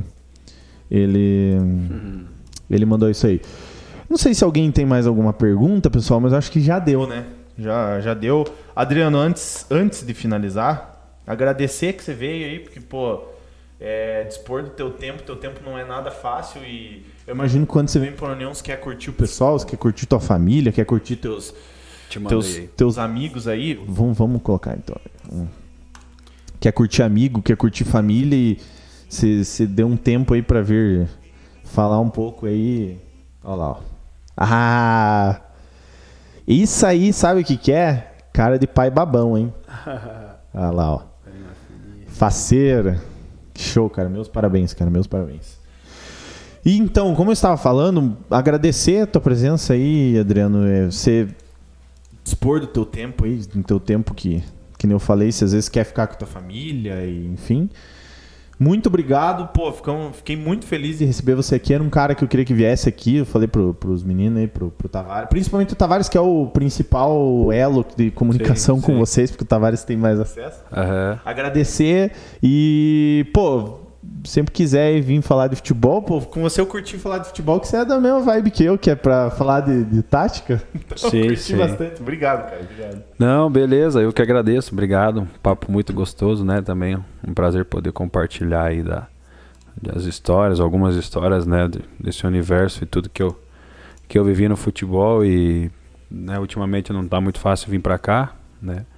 Sempre quando vinha meio corrida, amanhã cedo já, já tem que voltar de novo que tem que trabalhar por Na lá. lida, pô, na Sim. lida. E outra, eu falei pro Rony, qualquer hora a gente combina, nós vamos lá fazer um vídeo lá. Fazer um vídeo lá. Claro, lá, claro, claro. lá, vão pô. lá, vão lá, estão convidados já, vão conhecer lá, né? Eu me convidei, você vê só. Não, estão convidados. em breve a gente pretende aqui é, trazer uma unidade para a União da Vitória, né? Ó, spoiler, é. É, e, e também a gente pretende já tem como projeto ano que vem a gente vir fazer seletivos aqui na cidade, né? Para quem sabe a gente acha meninos com potencial aí que, que tem o sonho, né, de se tornar quem sabe um atleta e a gente poder ajudar e auxiliar nesse processo. Eu tenho 28, eu sou um atleta em potencial. né? Tá estudando? Cara. já, é- já é formado? Ó, se eu digo pra você, se eu tô fazendo vídeo pro YouTube, pra internet. O Rony pediu pra mostrar essa foto aqui, ó. Ídolo pra vida, ele falou assim. Rony, limpei tua barra, porque não tava muito limpa, não. Lá no vestiário. Lara, brigadão, cara. Brigadão mesmo pela presença. O Subir a Bandeira sempre tá de portas abertas aí. Se quiser vir falar de futebol, se quiser vir só assistir, se quiser vir só comer um pão de queijo da, da Opa, padaria aí. isso aí é bom, hein? Você que acompanhou, um beijo no coração de todo mundo que acompanhou. Agora só que minha mamãe comentou aí no, no, no, no, no chat. Fica um beijo no coração. Chegou no da finalzinho. Dona Sônia. Mas beijo no coração de todo mundo que acompanhou, você que acompanhou, obrigado. Quinta-feira tem Sabcast especial, final da Libertadores. Então fique acompanhando aí. Nós vamos. Provavelmente vai estar o Leonardinho aqui, nós vamos fazer as apostas. Vamos falar muito da final da Libertadores. E se Deus quiser, um, um presságio para sábado, sábado ser alegria rubro-negra, se Deus quiser. Igual foi esse sábado agora. Parabéns, Atlético Paranaense, ó. Atlético Paranaense. Furacão campeão. campeão. Rapaziada, beijo no coração de todo mundo. Ficamos por aqui. Quinta-feira, 22h30. Tamo junto. É nóis. Valeu, tchau.